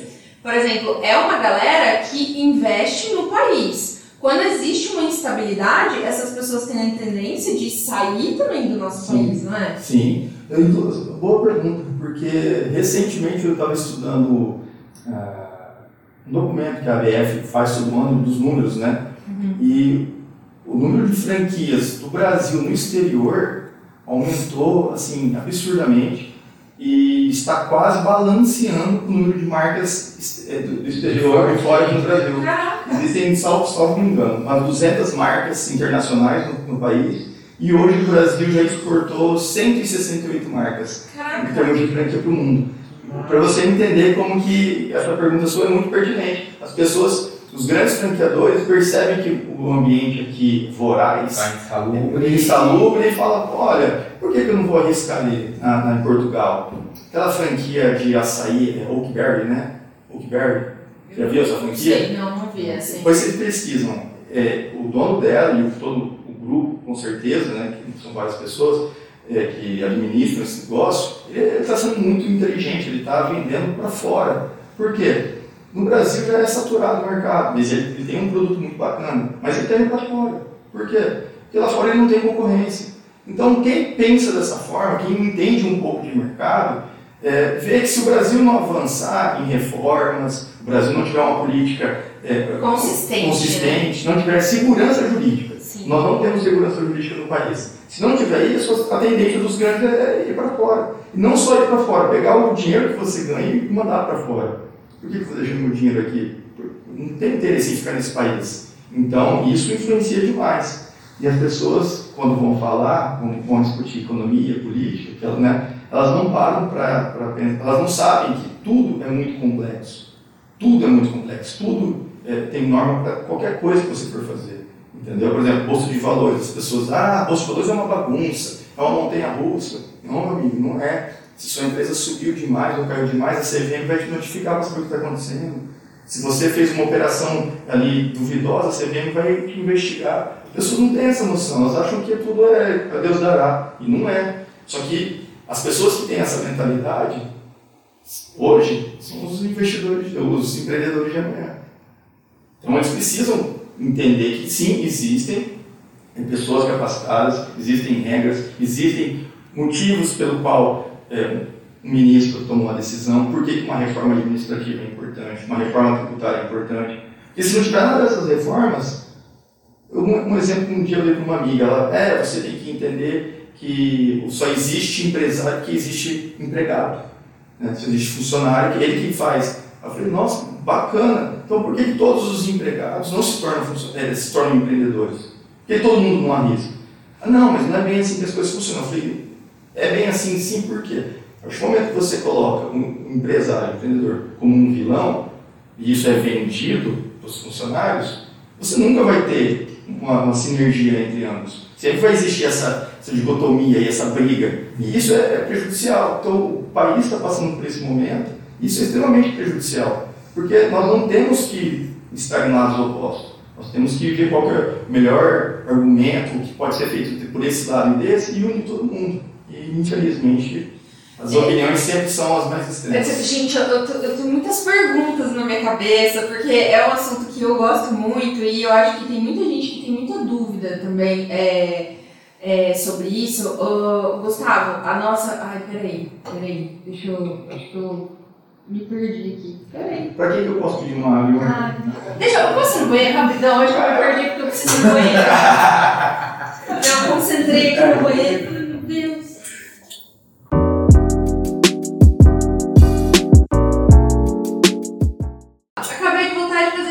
então, gente. É, bom, tem muitas perguntas, né, que a gente estava conversando, porque realmente é um assunto que me interessa muito. Mas é, o que eu queria saber de você, Gustavo, é o seguinte. A gente estava tava falando primeiro sobre. Ai, peraí, gente. Eu, eu, eu realmente. Eu, eu, entrei no banheiro, eu lembrei da pergunta e agora eu esqueci de novo, mas deixa eu lembrar. É porque ela realmente. Ah, tá, lembrei. É. lembrei. A pergunta é a seguinte, agora vai, agora vai. Gustavo, olha só, é, a gente uh, sabe que o mundo do direito ele é muito complexo, que nem você estava falando. A gente precisa fazer, é, é necessário uma reforma administrativa, uma reforma tributária. É fato que as leis, elas não acompanham a sociedade? É muito difícil, sim, você como advogado, tipo, ver assim você tem lá aquela Constituição de 1988 e tem várias emendas que vão tentando para se adaptar à modernidade da sociedade. Como é que está isso hoje, principalmente para a área do, dos empresários? Porque a gente, muitas vezes a gente escuta a galera falando, pô, mas é uma lei tão antiga, tão velha, tem um déficit. Como é que funciona isso? Olha, assim, respondendo, tentando né, fazer uma meia culpa. Infelizmente, esse é o perfil de países subdesenvolvidos, tá? Porque se você pegar os Estados Unidos, a Constituição, é, é, assim, são poucos artigos e de 1700, 1800, e eles não precisam disso. Por quê? Cultura. Na Inglaterra, é, é os costumes que valem, os bons modos. Você sabe o que é certo e o que é errado, não sabe? Ponto, aquilo vale. E, e você não tendo um, um, um engessamento legal, você acaba conseguindo mais rápido se atualizar conforme as necessidades. No Brasil, não. No Brasil, um grande erro, as pessoas votam muito mal. Então, nós temos lá uma Câmara, é, é, um Congresso Nacional, que está, assim, inúmeros deputados estão, eles não têm a menor, a menor competência, eles não sabem o que, que é uma reforma, noção do que estão fazendo ali. Isso vai para vereador, para deputado estadual, deputado federal, senador, é, governador. E aí, gente, eu quero só fazer um parênteses aqui na fala do Gustavo. É, não, que, não que a democracia, não que a representatividade não deve existir na democracia, não é isso que a gente está falando. Porque muitas vezes as pessoas podem, ah, tipo, o, o tio do picolé pode ser um vereador? É uma Pode, representação? Claro que pode.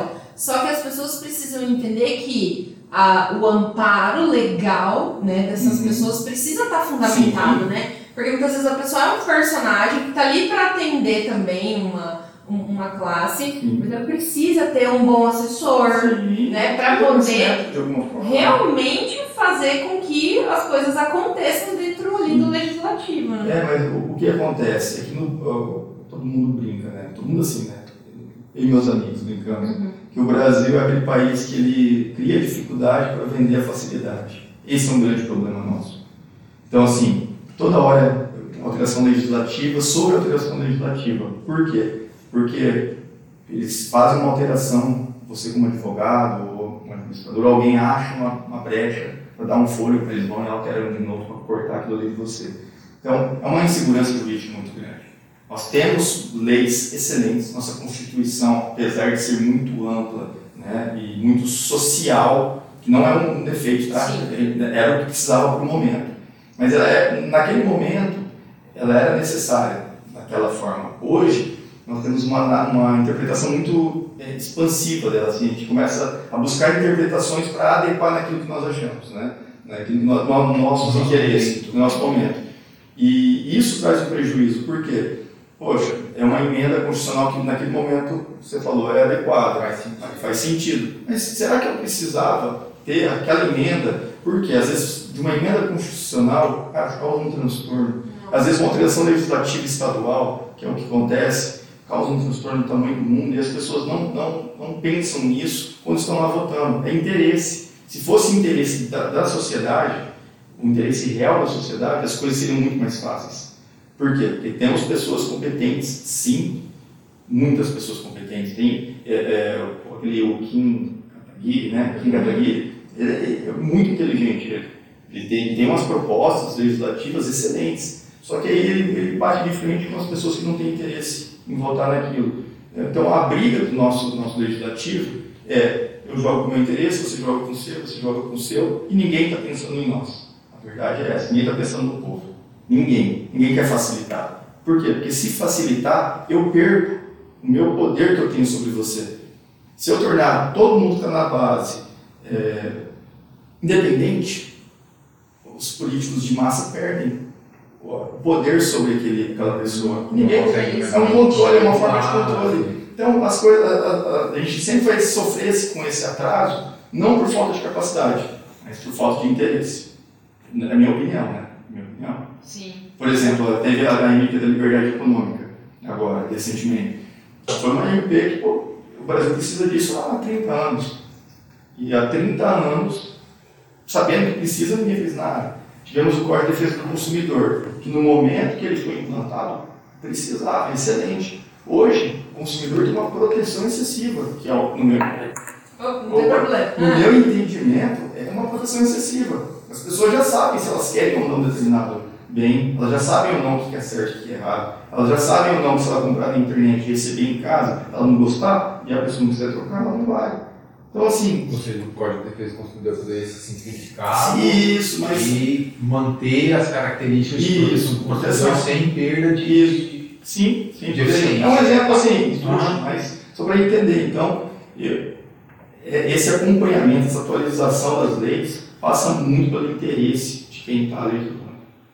E esse interesse que é o complicado, no meu entendimento. É triste. É, Como muito. ele está ali É durante quatro anos, pode ser que É. só importe para ele. Existe profissão vereador, existe profissão deputado, quando existe profissão, assim, as pessoas vi- viram políticos, se tornam políticos com 30 anos e vão até o fim da vida como políticos. Aí você pesquisa quantos projetos de lei aprovou. O que, que fez? Ah, não, eu consegui uma emenda, um dinheiro para tal coisa. Não, mas o que você fez efetivamente? Trazer um asfalto para aquele bairro. Uhum. Na época de isso, né? 28 anos trabalhando. Tra- É isso que eu tô falando. É, é, é uma situação muito complexa, porque as emendas elas acabaram virando uma moeda de troca muito forte né, dentro do cenário político. Isso é triste a gente falar sobre isso, porque é realmente, como o Gustavo falou, é por interesse particular, né? O cara ele pega, ele vai lá e fala assim, não, beleza, eu te dou a emenda, mas na eleição eu quero você junto comigo, quero que você faça Uhum. isso, isso e aquilo. E isso acaba tornando uma bola de neve, um, cí- um círculo vicioso, na Uhum. verdade, que a gente não vai se livrar nunca Não. disso, né? Não vai. Infelizmente, isso é muito triste, Sim. né? Mas é, assim, desculpa interromper. Não pode É, falar. Mas isso é, é, a- é a característica de país Subdesenvolvido. subdesenvolvido. Não adianta. Não adianta achar que é, nós um dia seremos país de primeiro mundo é, contemporaneamente com o país de primeiro mundo. Nós nunca vamos, sempre vamos estar alguns passos atrás. Sempre. Tanto pelo tamanho nosso, dimensão continental, é, cultura. Então, assim, estamos atrás por uma série de fatores. Entendeu? Que isso nunca vai balancear. A gente não- Nós nunca vamos ser do mesmo nível que os Estados Unidos. Ele sempre vai estar na nossa frente. Ele sempre vai ditar regras. Isso que, se, é, a partir desse momento que, olha, entendemos que nós precisamos melhorar, como que os que estão lá em cima melhoraram? O que, que eles fizeram? Vamos buscar o exemplo com eles. Infelizmente, no Brasil a gente não faz isso. Sai aprovando lei de qualquer jeito, norma. Aí enfia um jabuti num- numa lei que está falando de A, coloca um jabuti para falar de Z. Uma lei que, é, é, o que foi que aprovou? Colocaram o fundão. Ah, foi. É, colocaram o fundão no meio da, da bolada. Mas, Da que é? Eu, eu esqueci Eu esqueci qual que é. É, mas eles, eles fizeram, deram nome lá. Deram nome. Então, é, colocaram. Por que isso? Por que agir de maneira ardilosa? Por quê? Por que não ser as claras? O dinheiro é nosso, nós que pagamos, nós que. Né? Mas, infelizmente, nós sempre vamos ter esse. esse Aí a notícia sai assim: deputados votaram a favor do fundão. Mas aí tem todo um outro contexto dentro da lei que tava o fundão junto, né? Sim, sim. E aí muitas vezes gente, as pessoas também não sabem separar isso, né? Mas também vale exigir dos deputados que isso fosse retirado. Mas aí você pensa num processo todo que ia acontecer para tramitar uma Uhum. nova, Uhum. para daí entrar, então é realmente é, é muito complicado. Mas e, o deputado que inseriu esse jabuti? É, Ele fez de boa fé? claro que não. Então, os deputados estão ali para serem nossos representantes. E eles têm que agir em nosso interesse, em prol da sociedade e de boa fé. A partir do momento que um deputado não age pelo nosso interesse e age de má fé, alguma, ele deveria ser punido de alguma forma. Não, talvez, né, uma punição com perda de mandato e nada, mas pelo menos nas eleições, nas urnas, né? Olha, tudo bom, esse cara aqui inseriu um jabuti, vamos punir ele, não vota mais nele, não. Por quê? Porque não é de interesse nosso. Mas isso é muito difícil. É, se as pessoas soubessem a força do voto delas, né, Uhum. seria bem diferente o Muito. cenário. Nossa, poxa, o Tiririca, né, que foi um dos mais votados. né? Aham, até hoje. Eu voto em protesto. E é um dos que mais trabalha, viu, gente? É um dos que mais vai na sessão, É, que tem maior número de presenças. É ele mesmo. pareça, o cara, ele, ele assim, eu, eu, entendo, é eu entendo a sua É. indignação com o voto dele. Eu entendo pra É, eu entendo. porque era uma pessoa que, no cenário, ele não tinha nada para agregar, e ele falava isso abertamente Falava, na, sim, na, na, na na, pós-protesto. propaganda Falando, é, dele. vote em É. né? Ele falava, é, Pior, pior que isso não fica, É, né? pior que tá no Pior que Fica. tá no Fica. fica. Então, assim, É. ele sabia que não tinha nada para entregar. pra oferecer. né? É, então, é, é, mas ele, ele é um cara que não, não falha nas sessões, está Uhum. sempre lá, talvez, talvez seja o cara que mais tem interesse legítimo, Pode né? ser assim. provavelmente o cara que mais tem interesse legítimo, mas a- demonstra o quanto a população não entende o poder do voto. Não, É que game político é um negócio muito complexo. Aham. É, é, eu, assim, a política é muito fácil todo mundo aqui ser analista e opinar sobre É. qualquer coisa. Vai lá, meu amigo, ter sobre o seu ombro um país, um estado todo, uma cidade toda. Por quê? Porque é você que está no alvo. É você É. que é o Você é Big Boss. vidraça, Você né? que é o Big Boss. Você tem que definir, eh, eh, assim, são vários braços que você, de uma certa forma, tem que ter o controle. E isso é muito difícil. E aí você joga ali política, toma lá da cá.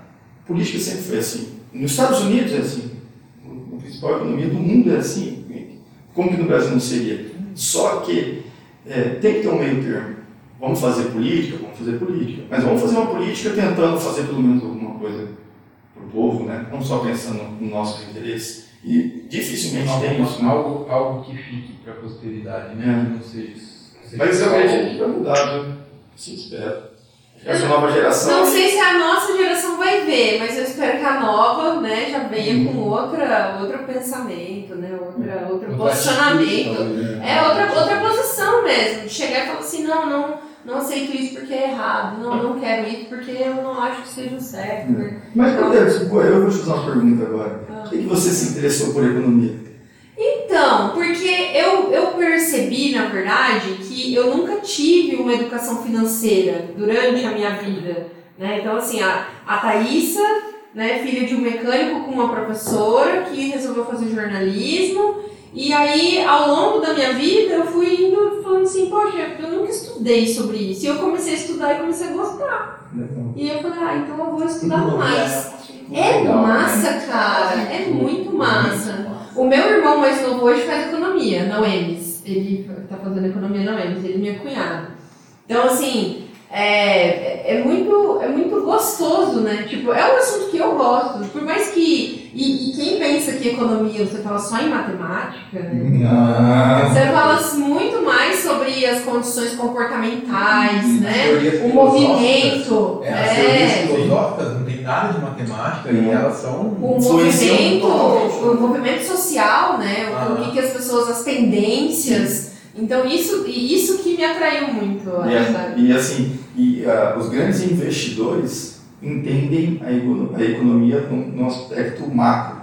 Né? Por exemplo, nós temos várias pessoas que entendem de, de, por exemplo, investir na bolsa de valores. O cara vai, faz uma forma matemática, analisa os fundamentos da empresa, né? se a empresa é boa ou ruim. Aí o cara vai, pá, aprendi a analisar a empresa, sou gênio, comprei a empresa. Aí você descobre que, por conta da pandemia, o consumo de petróleo vai reduzir, tem uma briga na OPEP, é a empresa que você comprou era de petróleo, no dia seguinte essa empresa cai 5%, e do- ao longo do, do, do mês ela cai 40%. Aí você fala, nossa, que azar meu. Não, meu amigo, você não analisou o macro. você não analisou, você Aham. não viu. E é a mesma forma na alta. É uma, vai- Política. uma das. Você quer ver uma, uma que todo mundo até tava, tava comentando esses dias, eu tava, eu tava ouvindo um podcast é, sobre tendência, e aí o cara pegou e falou assim que o grande, a grande surpresa que foi o grupo Arezo. Né, que eles assim, tipo, arrebentaram, assim, uma coisa assim, quem apostou ficou rico. Uma coisa louca. E, e É. Mas eles são insanos também, cara. Eu, eu, eu acompanho bastante assim. Eu não, não, não acompanho essa galera. Mas, enfim, eles são muito fera, cara. O, o Birman, que é o, o, o CEO da empresa, ele é um cara assim, visionário. O pai dele é. Extraordinário. Extraordinário. Os caras são muito bons. E logo, logo, eu, com toda certeza, logo, logo tem um grupo e vai E acompanhar. já papa ele. É, porque, assim, é, é, quando você está no topo, o trabalho que você tem para se manter ali É muito é, é incansável, né? É incessante, você 24 horas por dia buscando novidades. Aí vem um, um grupo de fora, um chinês, talvez, É. né? Ela fala, olha, aqui, aí já- tudo bem? Como é que eu vou te Quanto que você quer? Tanto, pum, acabou, vou ganhar você. Até mas não tá errado vender, Não, não, não dá. Agora Deixa vamos, vamos fazer um comentário aqui. E o, o Madeiro? Você viu aquilo? Assim, que foi uma. uma- eu tinha o- o- a operação do Madeiro como algo, um exemplo. De repente sai um. E vai pior, né? Sai o balanço, 1,4 bi, eu acho, de É. dívida, e 700 milhões em 12 meses de curto prazo. Caraca. Madeiro. Você, você olha e fala, poxa, os caras vendeu 22% da empresa, quase um bi lá para um grupo do exterior, e dois, três anos depois me apresenta um balanço desse, para você ver como que engana. É, o- se não tivesse essa divulgação, com o IPO todo mundo compraria. Com certeza. compraria. Sem sombra de dúvidas. Agora, é que eu E- e- tô tão, E, e- agora, e né? aí, o que gente fala assim, ah, talvez é, o movimento, né? Talvez um, um erro no marketing, talvez um erro né, que mostrou um comportamento, né? Então foi tudo.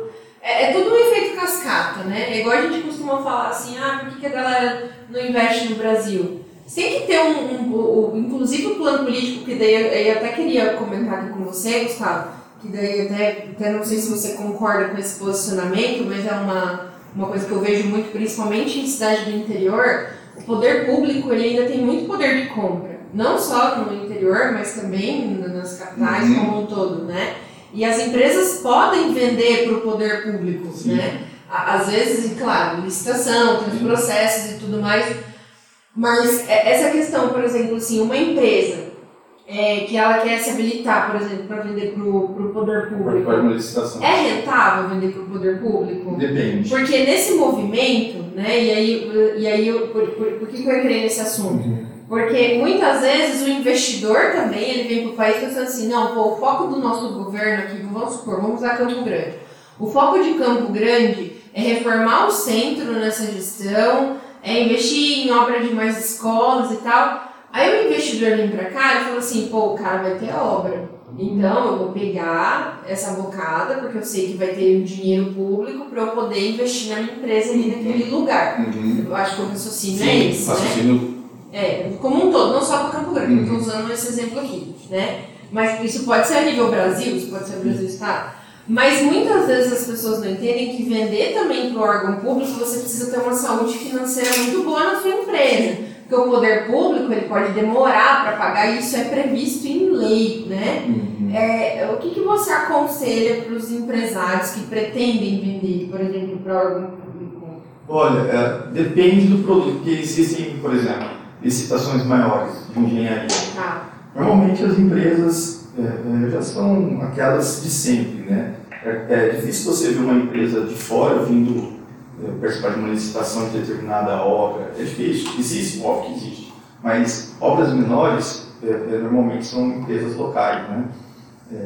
E essas empresas, todas, quando todas que for participar de uma licitação, você já tem uma tabela, você já sabe, por exemplo, vender produto. Existe uma tabela, olha, caneta BIC ela tem que ser vendida, é, comprada pelo poder público por exemplo, 80 centavos.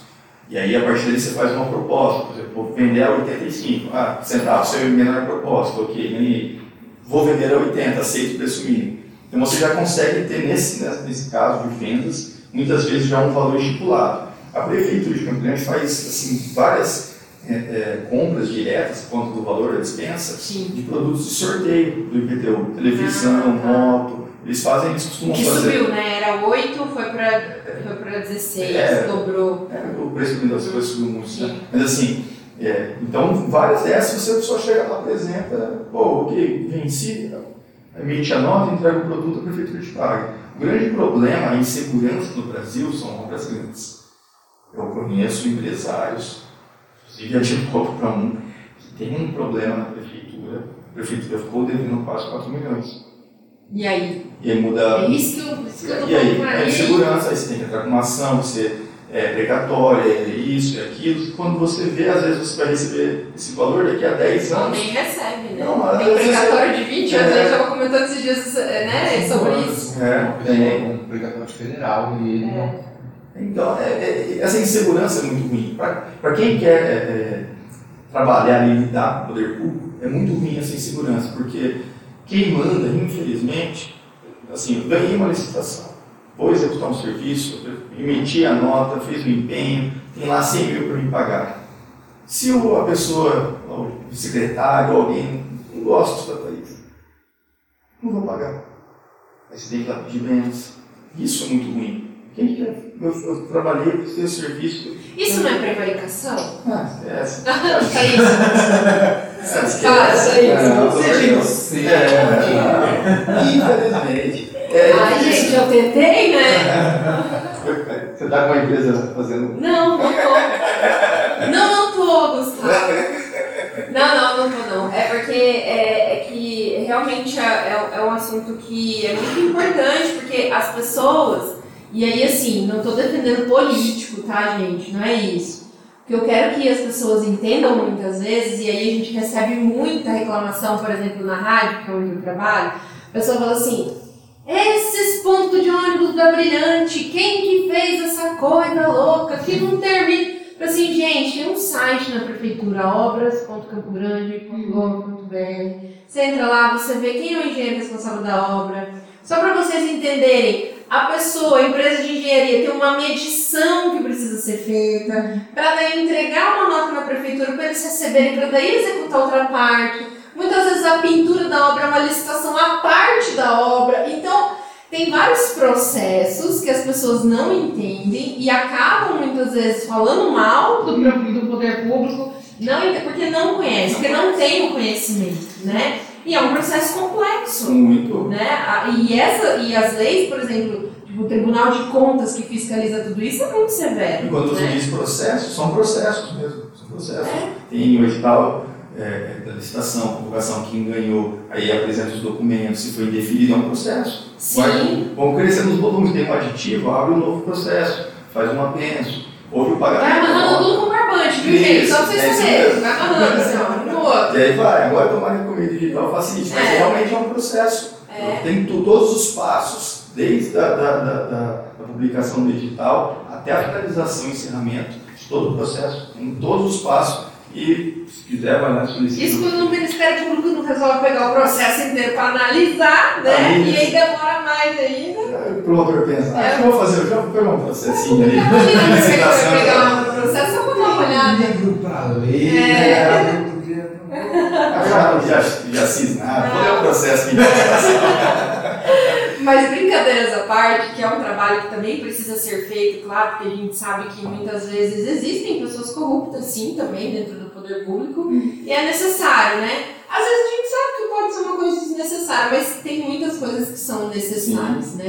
De, de serem investigadas, né? Que é o nosso dinheiro, né? Que a gente paga o imposto. Mas só voltando rapidinho a sua pergunta, Ah, por caso o empresário deseje né, é, participar de licitação, tem- existem empresas tá, específicas que atuam é, ajudando esses empresários, vendo, procurando é, editais não só no Campo Grande, mas no Brasil todo. Existem empresas especializadas em ajudar o empresário naquela área de atuação dele. Então, às vezes, você não tem hoje um edital aqui, de determinado produto que você vende, mas você pode participar de um edital no Ceará, lá no Rio Grande do Sul, e existem empresas que você vai pagar, que elas vão buscar eh, esses editais para você e vão te ajudar com a documentação, se você tiver, obviamente, imposto em dia, né, obrigações eh, trabalhistas em dia, você vai participar. Então, existem empresas que podem te ajudar isso também. Foi aquilo que nós lá no início. Sempre vai ter alguém que pode te ajudar.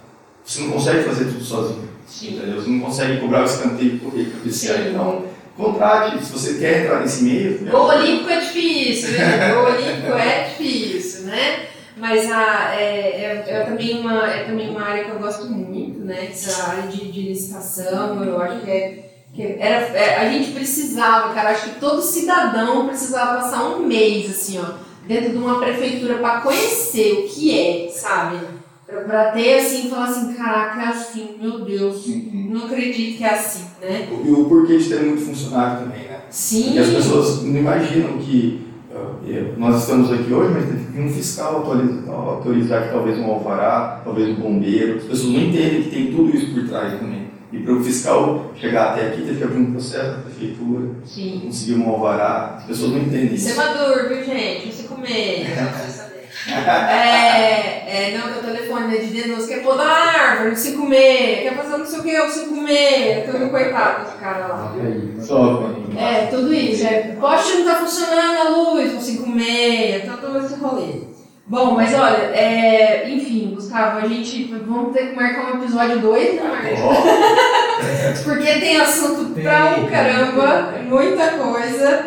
É, Gustavo, quem quiser entrar no seu Instagram pra saber, pegar essas dicas valiosas que você vai dar lá pra galera agora de Uhum. A gente falou de tudo aqui hoje, né? Falamos menos de franquia do que. Oh, meu Deus! Mas pra ter muito conteúdo diferente, você vai lá no Instagram do Gustavo, entendeu? A gente, eu acho que foi, foi muito legal, assim, o papo, é, é uma coisa assim que, que nem a gente falou, é importante as pessoas terem essas informações. E quem quiser lá te buscar no Instagram, como? Olha, eu ainda estou me adaptando, né? Então tá Gustavo Borges ADV, tudo junto, salvo Gustavo engano. Borges ADV. Ou? Empreenda Direito, né? Empreenda Direito foi o nome que eu coloquei. Vou, Empreenda Direito. Empreenda Direito. Olha que Vai, sacada, cara. cara. Direito, é. Legal, Que vai ser no canal no YouTube também. legal. Dependendo da gravação, vai ser até aqui. né? Ó! Cara, É nóis. É. Mas obrigado aí pelo convite, pelo papo. Desculpa se se estendeu, a gente saiu Eu, eu queria só fazer uma pergunta antes da gente finalizar de Claro. verdade. O Gustavo, ele é campo-grandense, ele é... Nasci em Araçatuba, interior de São Paulo. Me mudei para Campo Grande em 92, conto com meu pai. Meu pai é, teve um emprego aqui, restaurante da minha família, né? Todo mundo conhece, Água na Boca, falecida Água na Boca ali, Ah, na pizzaria. sim. Meu pai gerenciou lá por 30 anos. Então nós mudamos para cá em 92, desde então estou estabelecido aqui. Olha, aí você fez faculdade aqui, tudo aqui. Tudo aqui, Quando você formou? Só pra No gente CDB. saber. No CDB. em 2006. Ah, eu também. É, Ele também. Também em 2007. Você formou em Ah, eu- 2012, você No também? mesmo bloco, porque se é direito, É, bloco C do sim. CDB eu fazia computação no bloco C. Ai, gente. Saudade, saudade Saudade. É, eu formei em 2008, mas eu estudava no bloco A, né, gente? Você estudava né? Estudava Toda noite. Eu estudava de manhã. Ah, Casado, Se dá boa, né? trabalhava. Sacanagem. Isso mesmo. Um beijo, Padre Marinoni. Eu estudei até com o Padre Paulo, lembra do Padre Paulo? Eu lembro do Padre Paulo. É, ele, eu acho que ele tá na Itália. Isso, estudou É. comigo, professor de direito comigo. Sério? Sério. Da Sabe hora. onde eu encontrei ele? Ah, Um ano e meio atrás, dois, eh, viajando de carro, no posto em Água Clara. Encontrei o Padre Paulo com um amigo. E aí ele me contou que conhecia, foi lá no Papa, conheceu o Papa e todo mundo. Isso, ele foi, ficou lá ele mesmo. rodando, Encontrei ele aqui num posto em Água Clara. Olha que pequeno. Que é verdade, mas é, é porque a gente, bom, eu não sei, eu tenho um carinho muito gigante pelo CDB, tanto é que eu estudei lá, depois virei funcionária, trabalhei lá no Labicom, no fica antena. É, você também trabalhou no CDB? Trabalhei, eu trabalhei na parte administrativa, na área de TI, na Olha, área de. E eu fiz É, estágio legal. no juizado do CDT. Ah, não! no no CDB. Que legal, cara, olha todos os CDBs aqui. que massa, que legal. Procurei no CDT, não. É, gente, patrocina a gente o CDB.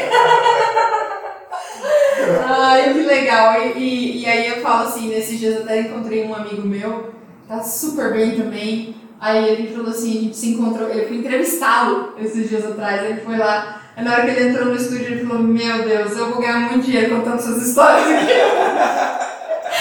Aí ele falou que a gente pegava o ônibus junto, cara. Pensa, é muito legal, né? A gente pegava o 074 lá no terminal de Caxias, todo mundo apertado igual a. E hoje todo mundo bem, né? É muito legal, Muito legal isso. É muito lindo ver E, e, e, assim, parece que eu- eu- hoje essa amizade de faculdade perdeu um pouco, né? Se perdeu um pouco para É. a nova geração, né? É, Você não vê essas turmas se mantendo depois, a amizade mantendo, é, é, né? Se, Se pra perde, vida, né? Se perde. é. Eu tenho ainda contato com pessoas da época de escola, É. de faculdade. É tenho contato com todo mundo. Que gostoso É. isso, né? Isso é muito Muito bom. bom. É muito campograndense isso, né? Porque o Gustavo é Sou. né, gente? Eu nem é Eu falo que eu sou do interior de São Paulo só para puxar papo. só Não, pra e puxar papo. Aracatuba tá no caminho, né? Uhum. É Aracatuba, né? É, Aracatuba. É, Tá no caminho. Pô, pensa. puxar papo. Aí se for pra falar, pô, mas Campo Grandense é chato. Não, mas eu sou de Aracatuba. Campograndense não dá bom dia. massa lá, hein? É, Aracatuba é legal pra caramba. Cresceu demais Aracatuba, né? Aí viu? Já puxou o papo. Galera, eu quero agradecer muito o Gustavo Borges, advogado. Você vai seguir ele lá no Instagram, Gustavo Borges ADV, que é de advogado, né, gente? Pra poder aí ter esses conselhos valorosos aí, tanto para franqueados quanto para franqueadores, que é um conteúdo que ele vai começar a gerar, tá bom? Então já acompanha tudo se é do seu interesse. Gustavo, muito obrigada. Obrigado a vocês pelo convite. E quem for seguir, desconsidera as fotos de pescaria. Oh, meu Deus. É nada, for legal, deixa lá, deixa lá. Ou considera, entendeu? Ah, É, considera, de pô, vou né? seguir porque o cara é pescador, é né? pescador de verdade. Tem umas fotos massa. né? Eu quero agradecer demais o Marcos que veio hoje aqui. Bom, o Gustavo é amigo do, do, do, do Marcos há muito tempo, né? É, que legal, eu fico muito feliz. O Marcos tem trazido convidados excelentes nesse podcast, viu? Vou saber, vou saber. Muito obrigada, Marcos. Quero agradecer a Mais Code também, toda a equipe da Mais Code. E Nara, a nossa fada. Eu falo que a Nara é minha fada, gente, porque a Nara resolve tudo. Maravilhosa, a gente só senta aqui e grava maravilhosamente. Bruno, obrigada também. Mar-. É, muito obrigada também. Vou agradecer o Pietro, que hoje não pôde estar, mas está sempre aqui junto no projeto. A Mais Code, a empresa de tecnologia que vai solucionar os seus problemas, tá bom? Pode procurar a galera lá, que a galera é responsa, site, aplicativo, sistema, o que você precisar. E também quero agradecer a Roberta do Parque Office, que também acredita nesse projeto, né? Que aqui o Parque Office é um escritório bacanésimo. Se você quiser gravar o seu podcast, se você quiser também ter uma sala bacanésima para você assinar aquele contrato bacana, o Parque Office pode te ajudar. Com a vista privilegiada de Campo Grande, é, localização privilegiada também, né? E você que tá aí, preciso te falar, seja feliz, não aceite menos que isso, tá bom? Um beijo, gente. Beijo, Até mais. tchau. Obrigada. Rapaz, pra onde que o assunto foi? No que louco, né? Não, mas. Cara, Que louco. é que, é, assim, embora, embora o Paleta não, não, não, não tá ligado, Tudo tá ligado. tá ligado. E, e daí deriva a complexidade, Sim. né? Como você tá falando, pô. E aí, por que, que você coloca então assim, um, um empregado contra o empregador? Sempre como vítima. né? Não como vítima, assim, mas por que, que você coloca? Qual, qual que é o interesse que tem? Porque se eu não tiver um empregador, eu não tenho emprego. Exato. As pessoas não entendem, é, é muito básico. É igual as eu, pessoas eu tenho que ter alguém para poder. Poxa, eu sou advogado, eu sou funcionário dos meus clientes. Pois é. Posso ser empregador dos meus funcionários, mas dos meus clientes eu sou funcionário. Querendo ou não, se você parar para pensar, um, um empregado, carteira assinada, CLT, ele é patrão dele enquanto fornecedor de mão de obra para outra pessoa. Sim, Aquele empregador é cliente dele, do serviço sim. dele, pessoal. e Tal. se ele fizer bem feito, ele vai crescer. E existe a demissão, o funcionário que demite a empresa, não É existe? rescisão indireta. É, rescisão indireta. aquele Se o seu que- patrão não for. Se o seu patrão não for legal, se você sofreu um assédio, se E você é- não tiver o salário sendo pago em dia, é porque até você pode falar, não, não quero. Só que a- Demite- Isso, e você vai ser, você, né, faz a rescisão indireta, Não perde vai receber, não, né? você vai receber todos os direitos. Isso é muito legal. Só que é, a gente não pode ficar colocando as pessoas contra, porque isso favorece a discussão, e a discussão não favorece um resultado bom para ninguém. Sim. É. E, O- isso é muito complicado. Os sindicatos. Aqui você falou que os sindicatos perderam o poder, mas a gente ainda tem bastante sindicatos, né? Sim. Aqui no Brasil. Nos Estados Unidos também tem muito sindicato. Não tanto, nem perto do número que tem aqui. Só que lá, pelo que eu. Assim, corrija se eu estiver errado, é necessário, eu estou falando besteira. Lá, o sindicato, ele é o empregador do sindicalizado, não é?